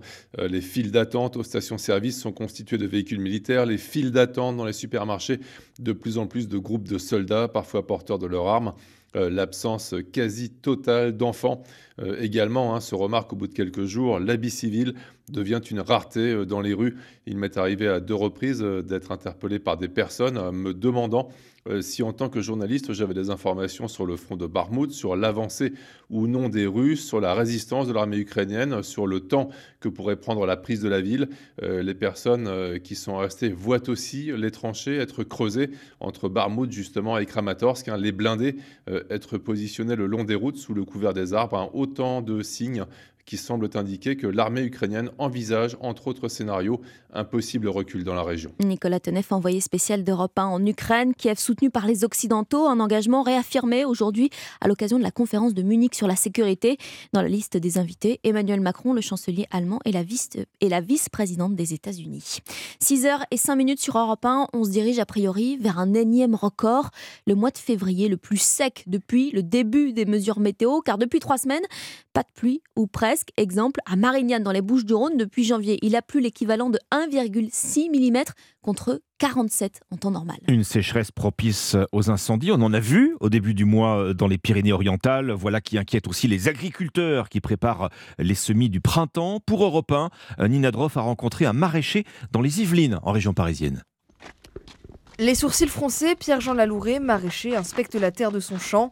Voilà bientôt un mois que ces cultures n'ont pas vu une goutte de pluie. La terre commence un petit peu à, sécher en surface. Nous sommes en déficience hydrique depuis quelques semaines, là déjà, c'est quand même relativement important. Une sécheresse inquiétante pour cet agriculteur dont certains fruits et légumes sont en plein développement en ce moment. Une salade, il n'y a pas de secret. Une plante de surface, il lui faut de l'eau en surface pour bah, leur croissance, leur développement. Les céréaliers ont commencé à mettre leur premier rapport d'engrais pour justement accompagner la croissance des blés. Si jamais il n'y a pas d'eau, bah, c'est sûr que la ne va pas réagir. Dans les 10 jours, il nous faut de l'eau absolument. Si encore euh, pendant 15 jours c'est comme ça, ça pourrait avoir des conséquences importantes. Et ce manque de pluie hivernale pourrait aussi avoir des conséquences sur l'été à venir. Quand on a des pluies d'été et que nous avons de la végétation, de l'herbe, et eh ben, la végétation de surface consomme l'eau. Ça ne descend pas dans les sols. L'avantage des pluies d'hiver, c'est que l'eau peut descendre à la nappe. C'est le seul moment où les nappes phréatiques peuvent se, peuvent se remplir. Si les nappes se rechargent pas, ça peut être un été difficile. Pierre-Jean n'a pas fini de s'inquiéter puisque le retour de la pluie dans les prochaines semaines est encore incertain. le reportage de Nina Droff dans les Yvelines pour Europe 1. Pierre Palmade sera-t-il placé en détention provisoire? Le comédien sera fixé sur son sort aujourd'hui. Fin de garde à vue au plus tard dans l'après-midi. Hier, l'humoriste a dit n'avoir aucun souvenir de l'accident. Deux hommes aussi en garde à vue suspectés d'être ses passagers ont été entendus par les enquêteurs. 6h07 sur Europe 1. Le taux de chômage en France n'a jamais été aussi bas depuis 2008, 7,2% d'après l'INSEE. Un retour à l'emploi avec parfois un frein majeur, celui de la garde des enfants. Et eh oui, une galère surtout pour les parents seuls, d'où ce dispositif dont on va vous parler sur Europe 1, imaginé par la CAF et Pôle emploi, des crèches pour les parents demandeurs d'emploi. Elles, existent depuis 2017, mais rien que dans une trentaine de départements, dont le Nord, où le taux de chômage dépasse la moyenne nationale, Lionel Gougelot a poussé la porte de la crèche labellisée de Marc-en-Barœul. Dans cette crèche du centre social, 20% des places sont réservées à des parents en recherche d'emploi. Maëva a pu en bénéficier pour son petit Isio quand elle multipliait les entretiens d'embauche. Faire euh, des rendez-vous d'entretien avec les enfants, c'est pas top. Donc euh, bah, heureusement qu'il y a eu la crèche quand même, parce que sinon je sais pas comment j'aurais fait, parce que bah, papier mamie travaille. Du coup, ça aurait pas été facile. Il y a des horaires élargis de 7h à 19h qui ont permis à Julien de rechercher un emploi plus sereinement. Ça m'a laissé euh, une grande liberté pour pouvoir postuler à des offres d'emploi. On peut vraiment s'organiser pour faire des journées pleines en termes de recherche d'emploi. Et ce dispositif labellisé par la CAF du Nord, garantit l'accueil des enfants jusqu'à leur scolarité. Fabien Versmezen, directeur du centre. Donc là, ça laisse quand même euh, une forme de souplesse euh, qui est quand même un confort euh, pour la personne qui peut se consacrer pleinement à son retour à l'emploi. Donc c'est un petit peu un dispositif gagnant-gagnant, à la fois pour le parent dans son insertion professionnelle et à la fois pour l'enfant dans son développement et sa réussite éducative. Et ici, 85% des parents inscrits à la crèche à vocation d'insertion professionnelle ont retrouvé un emploi. Le reportage de Lionel Gougelot à Marc-en-Barœul pour Europe 1. 6h et 9 minutes les sports avec euh, les championnats du monde de ski alpin où le compteur de la France euh, est bloqué à deux médailles, toutes remportées euh, pour l'instant par Alexis Pinturo. Tiens, et pourquoi pas une troisième justement Le Savoyard sera au départ du géant. Première manche à 10h pour Pintu. Axel May, vous êtes l'envoyé spécial d'Europe 1 à Courchevel. Et ça tombe bien, Axel, le géant, c'est l'épreuve fétiche du français. Oui, le slalom géant, c'est la discipline qui a permis à Alexis Pinturo de remporter la majorité de ses succès en Coupe du Monde. Mais la question qui se pose, c'est a-t-il encore fin de podium après ces deux médailles quasi inespérées la semaine dernière, lui qui connaît une saison difficile, ou bien est-il rassasié? La réponse du directeur technique national, Pierre Migneret. Les deux, j'ai envie de dire. L'appétit vient en mangeant, c'est clair, mais euh, d'un autre côté, euh, je crois qu'il a vraiment largement rempli son contrat sur ces championnats du monde. Voilà, après, c'est des grands champions, euh, on sait qu'ils en veulent toujours plus. Christophe lui y croit. Supporter de la première heure, ce Savoyard transporte dans sa voiture une cloche spéciale Alexis Pinturo. C'est une grosse cloche euh, de vache, évidemment. Elle est, dédiée euh, uniquement pour, pour Alexis, parce qu'elle est son, son effigie et son portrait qui est peint sur la cloche. Et du bruit, il y en aura forcément beaucoup tout à l'heure quand Alexis Pinturo dévalera la pente de Courchevel, la station où il a grandi. Axel May du service des sports d'Europe 1 qu'on retrouvera en direct des pistes dans le journal de 7h30. Et puis en football, Roman, euh, les Nantais ont tenu bon hier. Hein. Oui, match nul un partout face à la Juventus Turin, excusez du peu, match de barrage de Ligue Europa. Monaco arrache la victoire à Leverkusen. Moins bonne soirée pour Rennes, en revanche, qui perd 2-1 face au Shakhtar Donetsk. Et tiens, puisqu'on parle foot, Europe 1 Sport vous attend dès 20h ce soir pour Auxerre Lyon, en direct pour la 24e journée de Ligue 1. C'était le journal des sports avec Winamax. Les jeux d'argent et de hasard peuvent être dangereux. Perte d'argent, conflits familiaux, addiction. Retrouvez nos conseils sur joueurs-info-service.fr et au 09 74 75 13 13. Appel non surtaxé. Merci Romain Noquet, c'était votre journal de 6h sur Europe 1. Bon début de matinée, il est 6h11 et on se retrouve dans un instant avec le pressing. Les premières informations de la journée avec Alexandre Lemaire et Omblin Roche sur Europe 1. 6h12 ce vendredi euh, sur Europe 1, un café, un croissant et les meilleurs articles des journaux sélectionnés pour vous ce matin. Oui, c'est votre pressing, on, on- on fait la moitié du travail. Voilà, on vous présente quelques articles, ceux qui nous ont plu en tout cas, et nous sommes pour cela avec Dimitri Vernet. Qu'est-ce que vous avez lu Dimitri ce matin? Eh bien, moi, ce matin, je vous parle de fiction culte comme euh, Harry Potter. Ou encore Star Wars. J'étais obligé, j'étais obligé. Mais sous l'angle particulier du sport. Et oui, qui n'a jamais rêvé de se lancer dans un duel au sabre laser après avoir regardé la saga Star Wars ou alors de se prendre au jeu du Quidditch dans Harry Potter? Eh bien, certaines personnes sont passées du rêve à la réalité, à tel point qu'il y a désormais des compétitions officielles pour ces deux disciplines. C'est ce que j'ai pu lire dans le journal Ouest France ce matin. Alors, je pense que je ne vous apprends rien concernant le Quidditch d'Harry Potter. C'est sans doute l'un des sports issus d'une œuvre de fiction les plus répandues dans le monde, où deux équipes de sept joueurs volant sur des balais s'affrontent. Bon, sauf que dans la réalité, euh, Ils ne courent, hein, volent pas, ça, ils hein. courent. C'est plus difficile dans la réalité, oui. Et on nomme ça le quadball, et cela ressemble en fait plutôt à un mix entre le handball, le rugby et la, la balle aux prisonniers. Un sport bien démocratisé tout de même. hein. Il y a régulièrement des compétitions organisées au niveau mondial, européen ou national. Pour vous dire, il y a même un, un championnat de France. Cependant, il faut dire qu'en lisant cet article, j'ai été un petit peu surpris ce- concernant les, les combats au sabre laser tirés euh, de Star Wars, puisque j'ai appris qu'en France, la Fédération française d'escrime a officiellement reconnu le combat au sabre laser comme une de ses pratiques. Non, non, non, encore une fois, hein, ce n'est pas de vrais sabres hein, qui sont utilisés, mais des tubes polycarbonate illuminés avec trois spécialités différentes le combat sportif, le combat chorégraphié et le kata technique. En fait, c'est devenu une vraie discipline à part entière et preuve qu'elle se développe. Les premiers championnats de France auront lieu demain à Metz. Ces sports de fiction existent aussi dans la réalité. Un article qui nous permet de vivre un rêve éveillé à retrouver dans les colonnes de West France ce matin.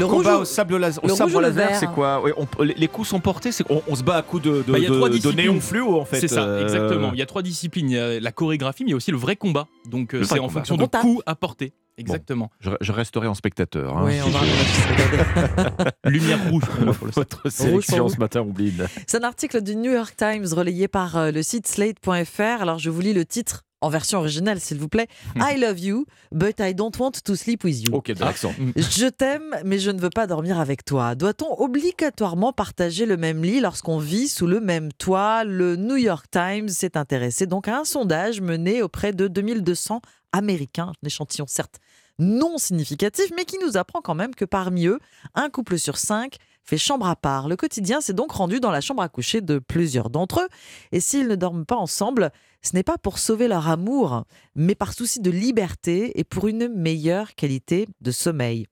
La pratique, dormir séparément, donc améliorerait leur vie conjugale, disent-ils. Bémol quand même apporté par des sexologues et des conseillers conjugaux. Se coucher chacun de son côté, n'est-ce pas un moyen pacifique d'éviter les discussions importantes, voire d'échapper à un couple malheureux? Voilà, on se cache derrière son coussin. Exemple donné au cinéma quand l'époux ou l'épouse, mais souvent l'époux, finit sur le canapé, c'est que ça sent le roussi. Ne pas se blottir ensemble sous la couette, le risque n'est-il pas de s'éloigner sexuellement? Le risque n'est-il pas de transformer la relation en colocation. C'est un phénomène qui touche aussi la France, figurez-vous, écrit le site Slate. Mieux dormir sans être constamment réveillé par l'autre, quand il bouge, quand il ronfle, avoir un espace vraiment à soi, sa chambre, son traversin, s'il vous plaît, à condition d'en avoir les moyens. Ça plaît pas beaucoup non plus aux sexologues français. I love you, but I don't want to sleep with you. C'est un reportage du New York Times relayé par Slate.fr. Faire chambre à part quand on est en couple, est-ce une bonne idée la, la question est lancée. Bon, la question est lancée. Ça porte un nom, c'est pas très élégant. hein, C'est ça, divorce, euh, Non, c'est une histoire d'auberge, mais, euh, Ah, mais bon, bref. Je crois que vous avez compris. À vous, Alexandre. Le week-end arrive, vous l'aurez remarqué, et avec lui, beaucoup de temps libre en perspective. Eh bien, le Parisien, ce matin, a le regard braqué sur nos écrans. Tous nos écrans, le smartphone, la console, la télé, le PC, qui tous ensemble aspirent une bonne partie justement de Mhm. notre temps Oui, libre. Les écrans, gros sujet de dispute, titre euh, Le Parisien, sujet de discorde entre les parents. Ah. Peut-on regarder son téléphone devant ses enfants? Combien d'heures de jeux vidéo autorisées? La matière est explosive, vous le savez. C'est Attention, clairement- chambre à part Vous vous sentez hein. concerné, exactement. Chambre à part à la clé. C'est clairement un sujet de tension, c'est vrai, dans, dans le couple, à tel point que la ville de Paris propose maintenant des ateliers gratuits d'accompagnement à l'éducation numérique. Mais derrière l'éducation des enfants, en réalité, c'est bien la gestion des, désaccords dans le couple qui est visée. Une accompagnante de ces services témoigne, elle le dit, hein, certains parents sont très anxieux. Ils ont l'impression que leurs enfants, surtout les plus petits, se grillent le cerveau dès qu'ils passent devant un écran et il ressort de son expérience que la politique zéro écran à la maison, bah, c'est rarement un succès. hein. Témoignage dans cet article de Marline, une jeune mère de famille à Nantes. Son fils ado, elle le dit, il casse tout à la maison quand on lui dit d'éteindre ses jeux vidéo. La, eh oui, la bagarre avec ses enfants sur le bon usage des écrans, elle est un petit peu partout dans les foyers et elle se transforme souvent en dispute entre les parents. C'est d'autant plus problématique, souligne le Parisien, dans le cas de parents séparés. Là encore, ce n'est pas des situations marginales. Voici l'exemple de cette petite fille de 12 ans. Elle est accro à TikTok. Elle vit en garde alternée chez un père euh, très informé et vigilant sur le sujet. À l'inverse, quand elle est chez sa mère, bien c'est open bar, elle ne lui pose aucune limite. Les professionnels le disent d'ailleurs, ça c'est un schéma très fréquent où d'un côté vous avez le parent permissif ou dans le déni hein, du danger que représentent euh, les écrans à l'excès, et puis de l'autre, euh, celui qui tente d'imposer des règles. Quelles règles, justement? Une pédopsychiatre en propose quelques-unes. Pas d'écran à table. Des moments en famille sans écran à se ménager dans la semaine. Pas de smartphone en même temps si on regarde un film en famille. hein. Oui. On ne fait pas deux écrans à la fois. Et puis surtout, surtout, ne pas se contredire entre parents devant les enfants parce que sinon, ils vont s'engouffrer dans la brèche à la première occasion. Mais ça, évidemment, ça vaut tout le temps, pas que pour les écrans. C'est vrai. Alors je note, on se dispute pas devant les enfants, on Vous pouvez regarde pas noter. de double écran. En tout cas, Oui, voilà, retrouver dans le Parisien ce matin. Merci beaucoup Alexandre, merci Dimitri, c'était le pressing. Votre partition Omblin à 6h20 sur Europe 1. C'était aussi un 17 février en 1976. Le groupe Eagles euh, sort sa première compilation. Une chose très inhabituelle pour ce format Omblin, cette compilation est devenue légendaire. Oui, c'est l'un des albums les plus vendus au monde, Their Greatest Hits 1971-1975 pour ne pas la nommer. Mieux, en plus d'être l'album le plus vendu, l'un des plus vendus au monde, lors de l'été 2018, les Eagles se sont payés le luxe de détrôner Thriller de Michael Jackson aux États-Unis avec 38 millions d'exemplaires écoulés. Pour le commun des mortels, le nom Eagles est aussi bien associé à cette compilation de leur succès qu'à leur chanson la plus célèbre, Hotel California.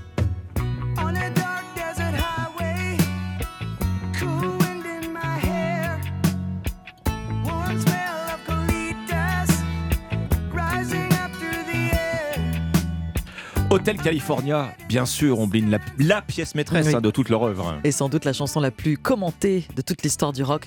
On est euh, loin de l'endroit enchanteur que promet la pochette du disque paru en 1976 avec la photo d'un hôtel luxueux de Beverly Hills.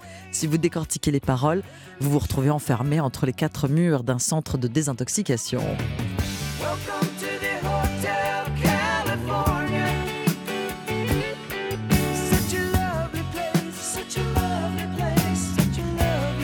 Alors on rembobine le fil de l'histoire des Eagles. hein. Cinq ans plus tôt, euh, les membres du groupe se rencontrent en Californie. On est à Los Angeles.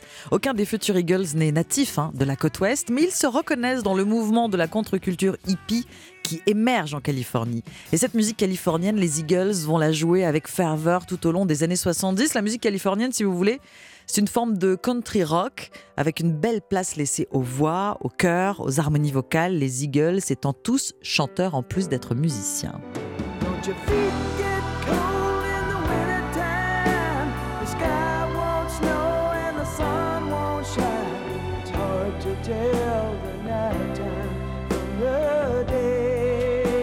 ils sont quatre membres hein, dans ce groupe à former le socle d'origine des Eagles. Absolument, en plein essor de cette musique country rock, ils sont alors tous membres de différents groupes. Il y a donc le, batteur Don Henley, le guitariste Glenn Fry et euh, Bernie Lydon aussi qui est guitariste, ainsi que le bassiste Randy Messner. Chacun de leur côté attire l'attention d'une chanteuse qui commence à se construire une jolie réputation sur les différentes scènes de la région. Linda Ronstadt a justement besoin d'un nouveau groupe pour l'accompagner. Voilà donc ces quatre garçons trié sur le volet qui intègre sa bande de musiciens pour jouer lors de ses prochains concerts. Une puissante alchimie entre eux se crée. Le passage à l'étape supérieure devient évident, c'est-à-dire fonder leur propre groupe. Les Eagles naissent au milieu de l'automne 1971.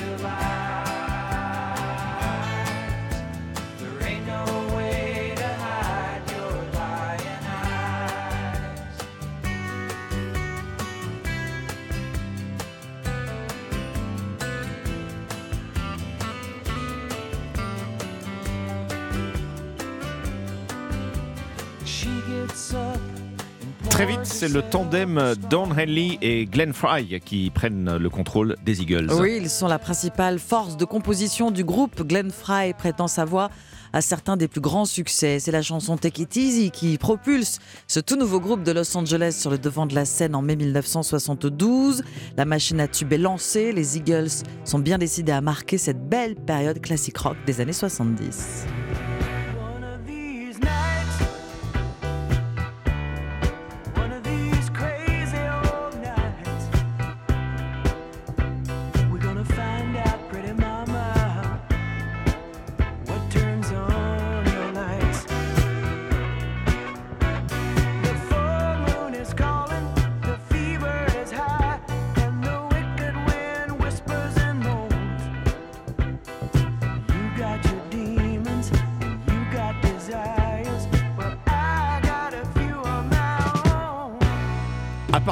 Chaque disque qui suit rassemble un public de plus en plus fan. Oui, les Eagles drainent des milliers de fans derrière eux. Le quatrième album, One of These Nights, devient la plus grosse vente des Californiens d'adoption, avec un nouvel homme fort dans leur rang, le guitariste soliste Don Felder, l'homme des futurs projets des Eagles. La popularité s'étend hors des frontières américaines pour atteindre bientôt le point culminant de leur carrière. On en parlait au tout début, Hotel California.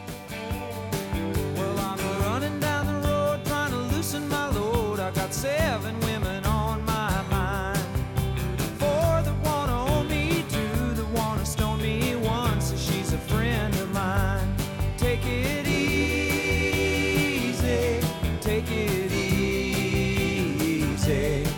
Don't let the sound of your own wheels drive you crazy.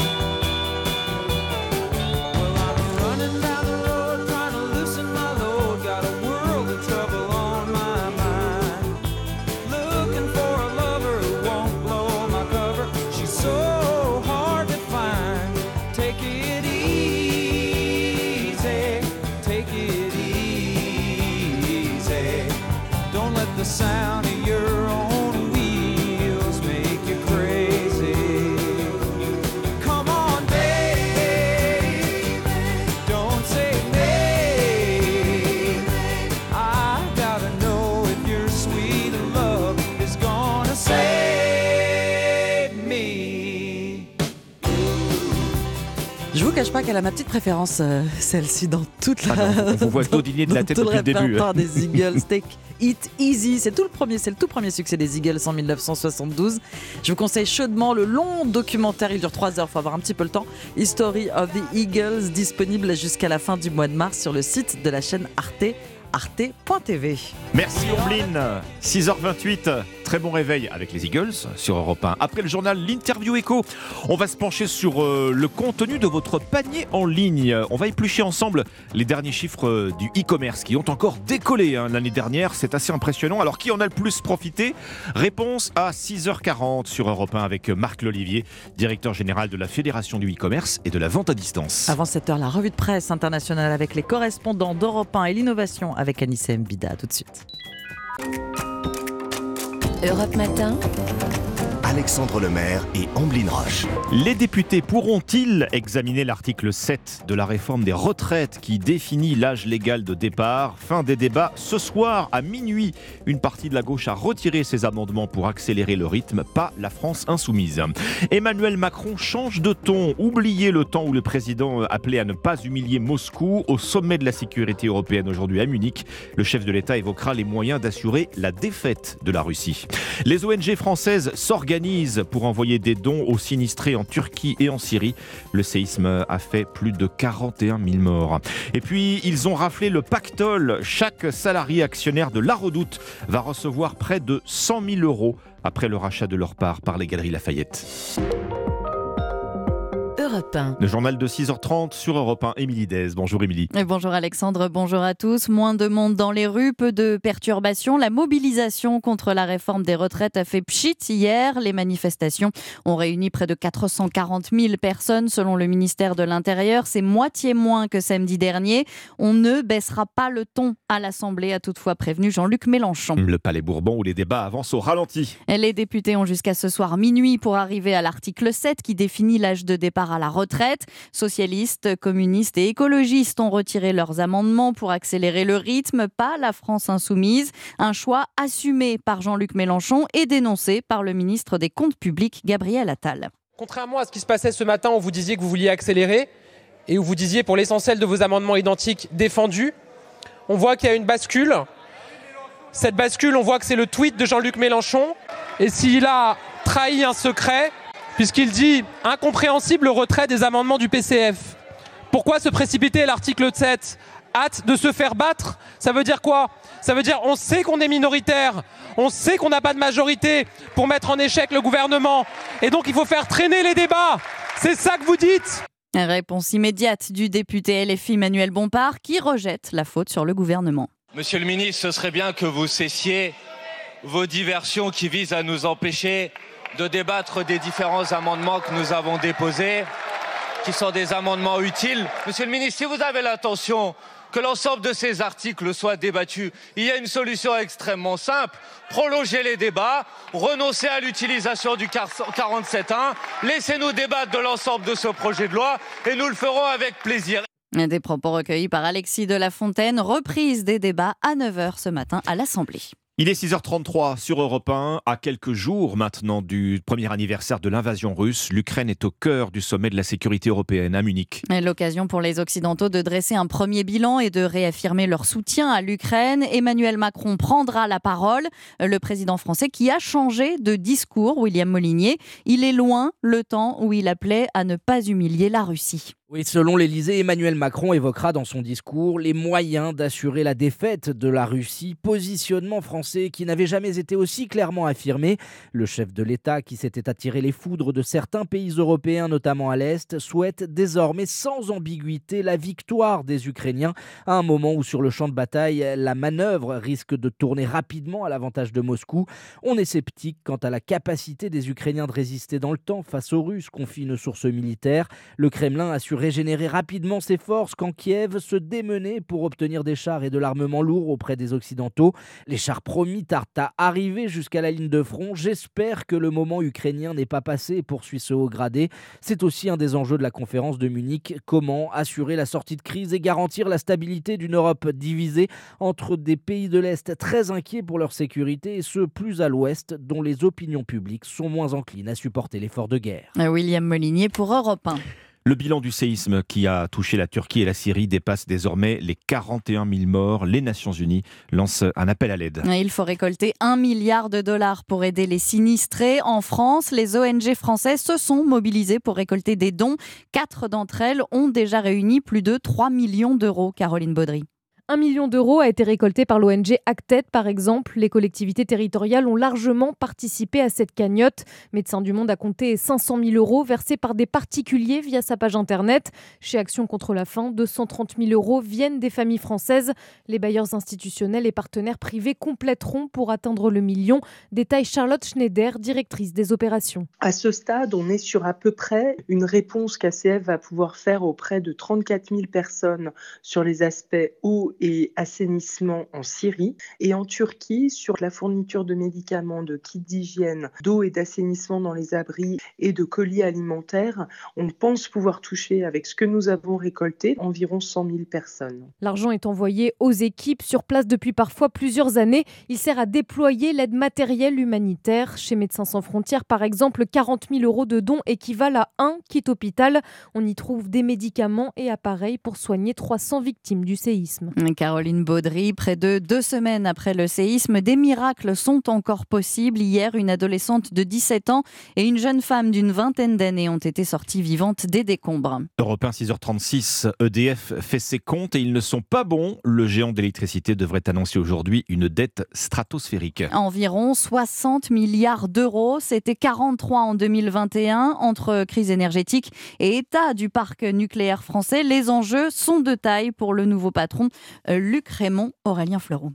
2022 n'aura pas été un long fleuve tranquille pour EDF. Le groupe a dû affronter différentes crises. D'abord industrielle, avec la découverte de corrosion sur des tuyauteries indispensables pour que ces réacteurs nucléaires fonctionnent en toute sécurité.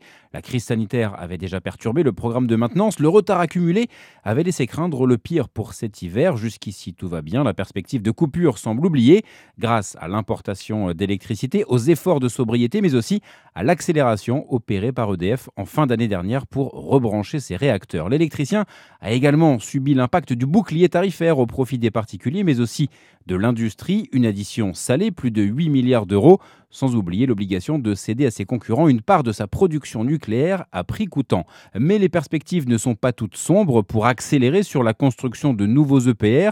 L'État qui compte renationaliser EDF à 100% devra forcément injecter de l'argent et soutenir Luc Raymond, le nouveau patron, nommé en remplacement de Jean-Bernard Lévy. Aurélien Fleureau du service économie d'Europe 1. Alors là, c'est ce qui s'appelle toucher le jackpot. Chaque salarié actionnaire de la Redoute va recevoir près de 100 000 euros. Un joli retour sur investissement grâce au rachat de l'entreprise par les Galeries Lafayette. Il y a 10 ans, ces salariés étaient devenus actionnaires via un fonds commun de placement d'entreprise. Aujourd'hui, ils en tirent les bénéfices. Reportage du correspondant européen dans les Hauts-de-France, Lionel Gougelot. Quand la redoute est reprise en 2014 par deux anciens cadres, le géant de la vente par correspondance est au bord du gouffre. Les dirigeants lancent alors un vaste plan de modernisation axé sur le numérique et créent dans le même temps le premier fonds commun de placement d'entreprises en France. 1500 salariés relèvent le pari en achetant chacun entre 100 et 160 euros d'actions, comme Michel Taoui, cadre du service financier. Il faut le voir qu'au départ, on part d'une société qui n'est pas du tout rentable et qui a tout à transformer. Personne ne croit en nous, mais on va montrer le contraire. C'est très français ça. Aujourd'hui, la redoute est valorisé à 1 milliard d'euros et en rachetant l'entreprise, les Galeries Lafayette ont donc distribué 100 millions d'euros aux salariés actionnaires, 100 000 euros par personne, une juste récompense selon Michel Taoui. Les collaborateurs, ils ont produit de la valeur et ils sont récompensés de cette valeur hein, pendant 10 ans, il hein, ne faut pas l'oublier. Hein. Ils ont ramé, ils sont passés par des hauts, par des bas. C'est pas linéaire, c'est transformation. Donc euh, il y a eu des frayeurs, il y a eu voilà des émotions tout au long de cette aventure. 100 000 euros immédiatement disponibles pour tous ces salariés plutôt Lionel Gougelot pour Europe 1. Et puis il a mis fin à sa carrière au cinéma il y a un an déjà pour euh, des raisons de santé. Bruce Willis souffre désormais d'une forme de démence. Cette euh, réplique de Piège de cristal restera culte. Bruce Willis, connu aussi pour ses films comme Le cinquième élément, Sixième sens ou Pulp Fiction, l'acteur américain souffre donc d'une maladie euh, neurodégénérative. Il n'existe aujourd'hui aucun traitement, souligne sa famille, qui espère que ça pourra changer dans les années à venir. Merci Émilie Dez, 6h39. Bienvenue si vous nous rejoignez sur Europe 1. À suivre, les derniers chiffres du e-commerce. Vous dépensez de plus en plus sur les sites de vente en ligne. On va voir dans un instant quels sont les produits, les services qui profitent le plus de ce décollage avec Marc Lolivier de la Fédération du e-commerce et de la vente à distance. A tout de suite. Alexandre Lemaire et Omblin Roche sur Europe 1. La crise sanitaire a beau être derrière nous, les sites de commerce en ligne affichent encore une croissance insolente. Les derniers chiffres présentés et commentés avec votre invité Alexandre Marc Lolivier, délégué général de la FEVAD, Fédération du e-commerce et de la vente à distance. Bonjour Marc Lolivier. Bonjour. Les Français ont dépensé l'année dernière près de 147 milliards d'euros sur les sites de e-commerce. C'est encore un bond de près de 14% hein, par rapport à l'année précédente. Oui, 14%. Euh, c'est 2,3 milliards de, de, transactions. Ça représente à peu près 65 commandes à la seconde. Pour les Français, hein, bien sûr. Pour les Français, bien sûr. Euh, ce qui est effectivement, euh, qui montre un secteur qui reste porté quand même par une dynamique euh, importante. Ça veut dire quoi? Ça veut dire que le décollage de la vente en ligne qu'on a vu pendant la crise sanitaire, c'était beaucoup plus qu'une roue de secours du confinement. Acheter en ligne, ça devient pour beaucoup de consommateurs un réflexe désormais. Oui, c'est devenu un réflexe. Euh, c'est vrai que la vente en ligne était déjà en croissance hein, avant le Covid, mais ça a vraiment boosté les, les, ventes à distance. Je rappelle quand même que pendant pratiquement six mois, hein, les six mois de confinement, tout est passé sur Internet, et y compris d'ailleurs les enseignes magasins qui ont beaucoup progressé aussi sur leur site Internet, et on le voit aujourd'hui, puisqu'elles font, euh, elles ont, elles ont des, des, croissances très importantes des sites Internet. On est passé à une nouvelle ère. Aujourd'hui, c'est vraiment le multicanal, c'est-à-dire les gens, ils veulent à la fois le magasin et le site Internet, et ils utilisent les deux pour un achat. Souvent, l'achat magasin, il commence sur Internet, et puis parfois, on vend magasin, on finit l'achat sur Internet. Donc, vous voyez, c'est un parcours client qui est totalement différent par rapport à celui qu'on connaissait avant. Le réflexe de l'achat en ligne. Alors, vous avez un sondage Odoxa qui est tourné euh, particulièrement vers la jeune clientèle, et alors là, le e-commerce, euh, c'est presque inscrit dans les gènes. Hein. La génération Z, autrement dit les moins de 26 ans, euh, ils sont véritablement accros au e-commerce. Oui, parce en fait, c'est une génération qui n'a pas connu le monde avant oui. le e-commerce et Internet, donc c'est vraiment la génération e-commerce. Et effectivement, il y, a, il y, a, plus de la moitié des jeunes, 15-25, qui font plus de la moitié de leurs achats habituels sur Internet. Donc on voit bien qu'ils ont complètement intégré euh, le e-commerce. Et d'ailleurs, ils sont connectés en permanence, parce que même quand ils sont en magasin, ils utilisent le smartphone pour aller sur Internet. Donc on a vraiment une génération euh, totalement connectée et effectivement qui va sans doute porter encore le e-commerce plus haut. La croissance continue des ventes euh, en ligne, hein, des achats en ligne sur Internet. Si on regarde un petit peu plus près, euh, Marc Lolivier, c'est le secteur des, des services hein, qui tire cette, cette croissance. Oui, en fait, ce qu'a qu a provoqué le Covid, c'est qu'on a eu d'un côté les ventes de produits qui ont explosé, puisque les magasins étaient fermés ou les gens avaient la crainte d'aller en magasin. Puis il ne faut pas oublier que le e-commerce, la moitié c'est du produit et l'autre moitié c'est du service. Et en revanche, les services eux, ont beaucoup chuté pendant le Covid, notamment le voyage. Notamment le voyage, euh, bien sûr. Et ce qu'on a aperçu l'an dernier, c'est qu'en fait, les, les, produits ont légèrement baissé, puisqu'il y a une décrue, hein, puisque les magasins ont réouvert. Et à l'inverse, les services, notamment le voyage, ont littéralement explosé. Ce qui montre aussi que dans les arbitrages de consommation des Français, ils arbitrent effectivement pour, pour essayer de préserver du pouvoir d'achat, mais aussi pour l'utiliser pour les voyages notamment. Et on voit que l'envie le, le, de, d'évasion, de, de, de, loisirs est aussi très importante. Bon, c'est la liberté retrouvée, euh, euh, bien sûr. Euh, on voit en revanche que les ventes de produits sur Internet sont en baisse de 7%. Alors l'année dernière par rapport à 2021. Voilà, hein. si vous comparez par rapport à l'an 2021 qui était une année exceptionnelle, hein, et encore une fois, on a eu un pic de vente extraordinaire à cause du Covid. Donc il y a une forme de décrue hein, qu'on a vu, parce que ce qu'on appelle un effet de base, c'est-à-dire que l'année précédente était en très haute, eh bien celle-ci est un peu plus basse, mais euh, on reste sur un niveau de vente qui est 35% supérieur à celui d'avant Covid, Alors, y voilà. compris sur les produits. La comparaison est certainement plus significative si on, si on compare ces chiffres avec l'avant Covid, effectivement, euh, 2019. Et là, on voit qu'il y a deux euh, secteurs qui se distinguent. Hein. C'est la beauté, santé et euh, le mobilier, décoration. Oui. Sur les achats sur Internet, bien sûr. Hein. Absolument. La beauté santé, aujourd'hui, c'est un produit sur trois qui est euh, acheté sur Internet. Donc il y a une progression très importante hein, pendant la crise de Covid. Euh, L'ameublement décoration, notamment sur le deuxième et troisième confinement, les Français étaient chez eux, ils ont beaucoup aménagé leur, leur intérieur. Les enseignes magasins de décoration aussi ont énormément investi sur Internet. Et puis il y a un troisième secteur aussi qui a beaucoup progressé, c'est l'alimentaire. Alors oui, c'est l'alimentaire en, en, ligne. On disait ça ne marchera jamais en ligne. Et bien l'alimentaire a progressé de 60% par rapport à l'avant Covid. C'est un des secteurs qui a eu la plus forte progression. Et on est en France champion d'Europe de, de, de, la vente d'aliments en ligne avec le Royaume-Uni. Donc avec la, la, multiplication sans doute des points click and collect euh, en ville, euh, Marc Lolivier. Tout à fait. Alors le drive, le click and collect, oui. hein, euh, beaucoup utilisé par les magasins. Et qui est là aussi une tendance où les gens, bah, ils, veulent le meilleur des deux, c'est-à-dire ils commandent sur Internet, mais ils peuvent le retirer aussi tout de suite en magasin. Donc on voit bien euh, cette tendance à utiliser Internet et magasin en combinaison dans l'acte d'achat. Alors d'autres sites qui nous sont très familiers en termes de e-commerce, comment se portent euh, euh, les sites de prêt-à-porter les sites de high-tech dans tout cela? Alors, le high-tech, c'est un petit peu différent. C'est un secteur qui a beaucoup progressé, notamment sur le premier confinement, parce qu'il a fallu équiper à la fois euh, les Français, les parents et les enfants. Donc, il y a eu une très forte progression. Et c'est un secteur qui marque un peu le pas euh, depuis, euh, bah, depuis un, un an maintenant. C'est moins 15%. Alors, sur Internet comme en magasin, hein, c'est une tendance générale, avec peut-être un phénomène euh, tout à fait important, c'est la seconde main.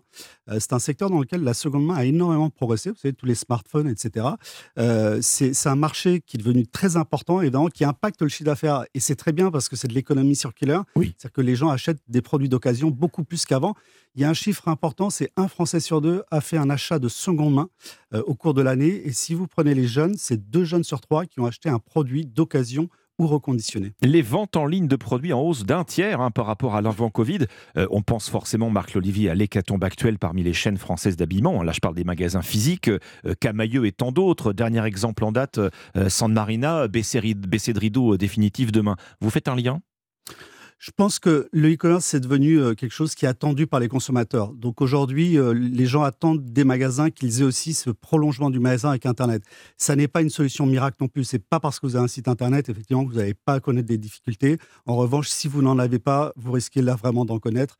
Et donc, euh, c'est aujourd'hui, il faut considérer le, vraiment Internet et le e-commerce comme un service qu'on offre aux clients, en plus du magasin, qui est devenu vraiment indispensable. Ça répond à une attente des Français, mais bien sûr, ça n'est pas suffisant pour, euh, pour parer à toutes les, les difficultés.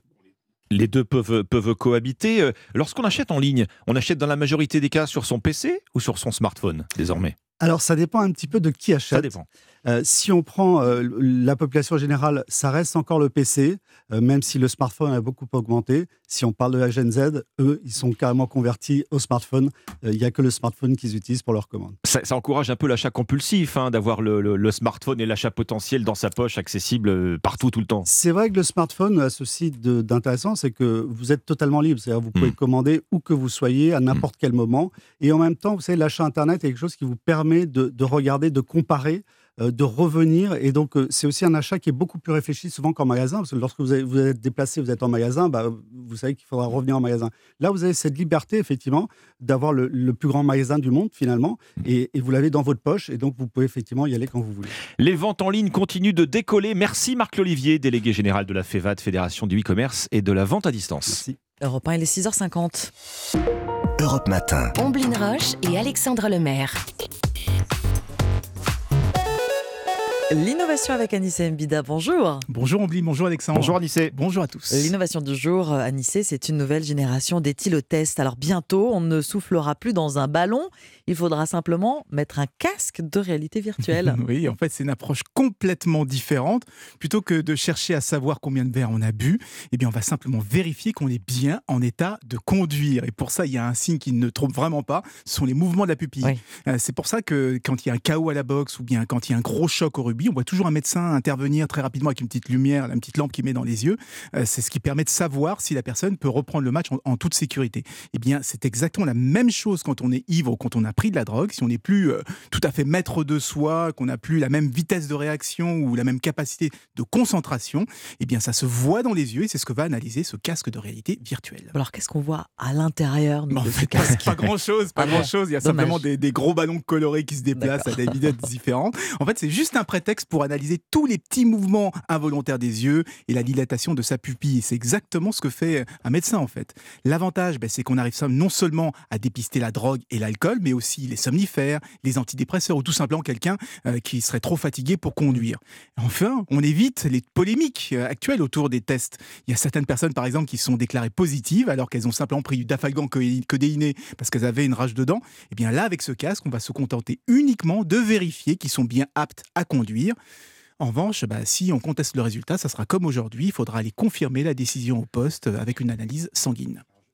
Justement, Anissé, est-ce que c'est quelque chose euh, que l'on pourrait bientôt voir lors des contrôles routiers, par oui, exemple Oui, oui, c'est la start-up Gaze qui a mis ce, ce- ce système au point et elle a déjà reçu pas mal de commandes de la marée chaussée. Donc oui, ça pourrait arriver très vite, d'autant que la technologie n'est pas réservée à la police. On pourrait aussi la retrouver euh, dans le transport, dans la construction, l'aviation, pourquoi pas chez les journalistes radio. Bref, partout où on veut s'assurer qu'un collaborateur est en pleine possession de ses moyens. Merci beaucoup, Merci, Anissé. Europe Matin. 6h52 sur Europe 1, le journal permanent, Alban Le Prince. La gauche retirera-t-elle tous ses amendements pour pouvoir examiner l'article 7 de la réforme des retraites, celui qui décale l'âge légal de départ à 64 ans Réponse dans la journée puisque les députés ont jusqu'à minuit pour terminer les débats avant que le texte ne soit transmis au Sénat. Dans le même temps, la motion de censure déposée par le RN pourrait être discutée dès ce soir. La décision sera prise dans la matinée. Pierre Palmade et ses deux passagers présumés seront-ils placés en détention provisoire dans l'enquête sur l'accident provoqué par l'humoriste il y a une semaine. On devrait le savoir aujourd'hui puisque leurs gardes à vue doivent prendre fin dans la journée. La Toyota RAV4 en tête d'un classement dont elle se serait bien passée. Elle remporte le prix de la voiture la plus volée en France en 2022 selon Autoplus ce matin. Et puis Alexis Pinturo touchous vers une troisième médaille. Aujourd'hui, le skieur dispute aujourd'hui son géant homme mondiaux de ski alpin à Courchevel. Nous devons aider le continent africain. to live with us the European dream. Good friend of Taiwan. Europe Matin. La revue de presse internationale sur Europe 1, direction la Chine, avec vous Sébastien Le Belzic. Bonjour. Bonjour. À la une des journaux chinois ce matin. Alors à la une de l'actualité en Chine, une rentrée des classes inédite depuis trois ans et le début de la pandémie de Covid-19. Tous les journaux font leur une avec des photos d'écoliers sans masque.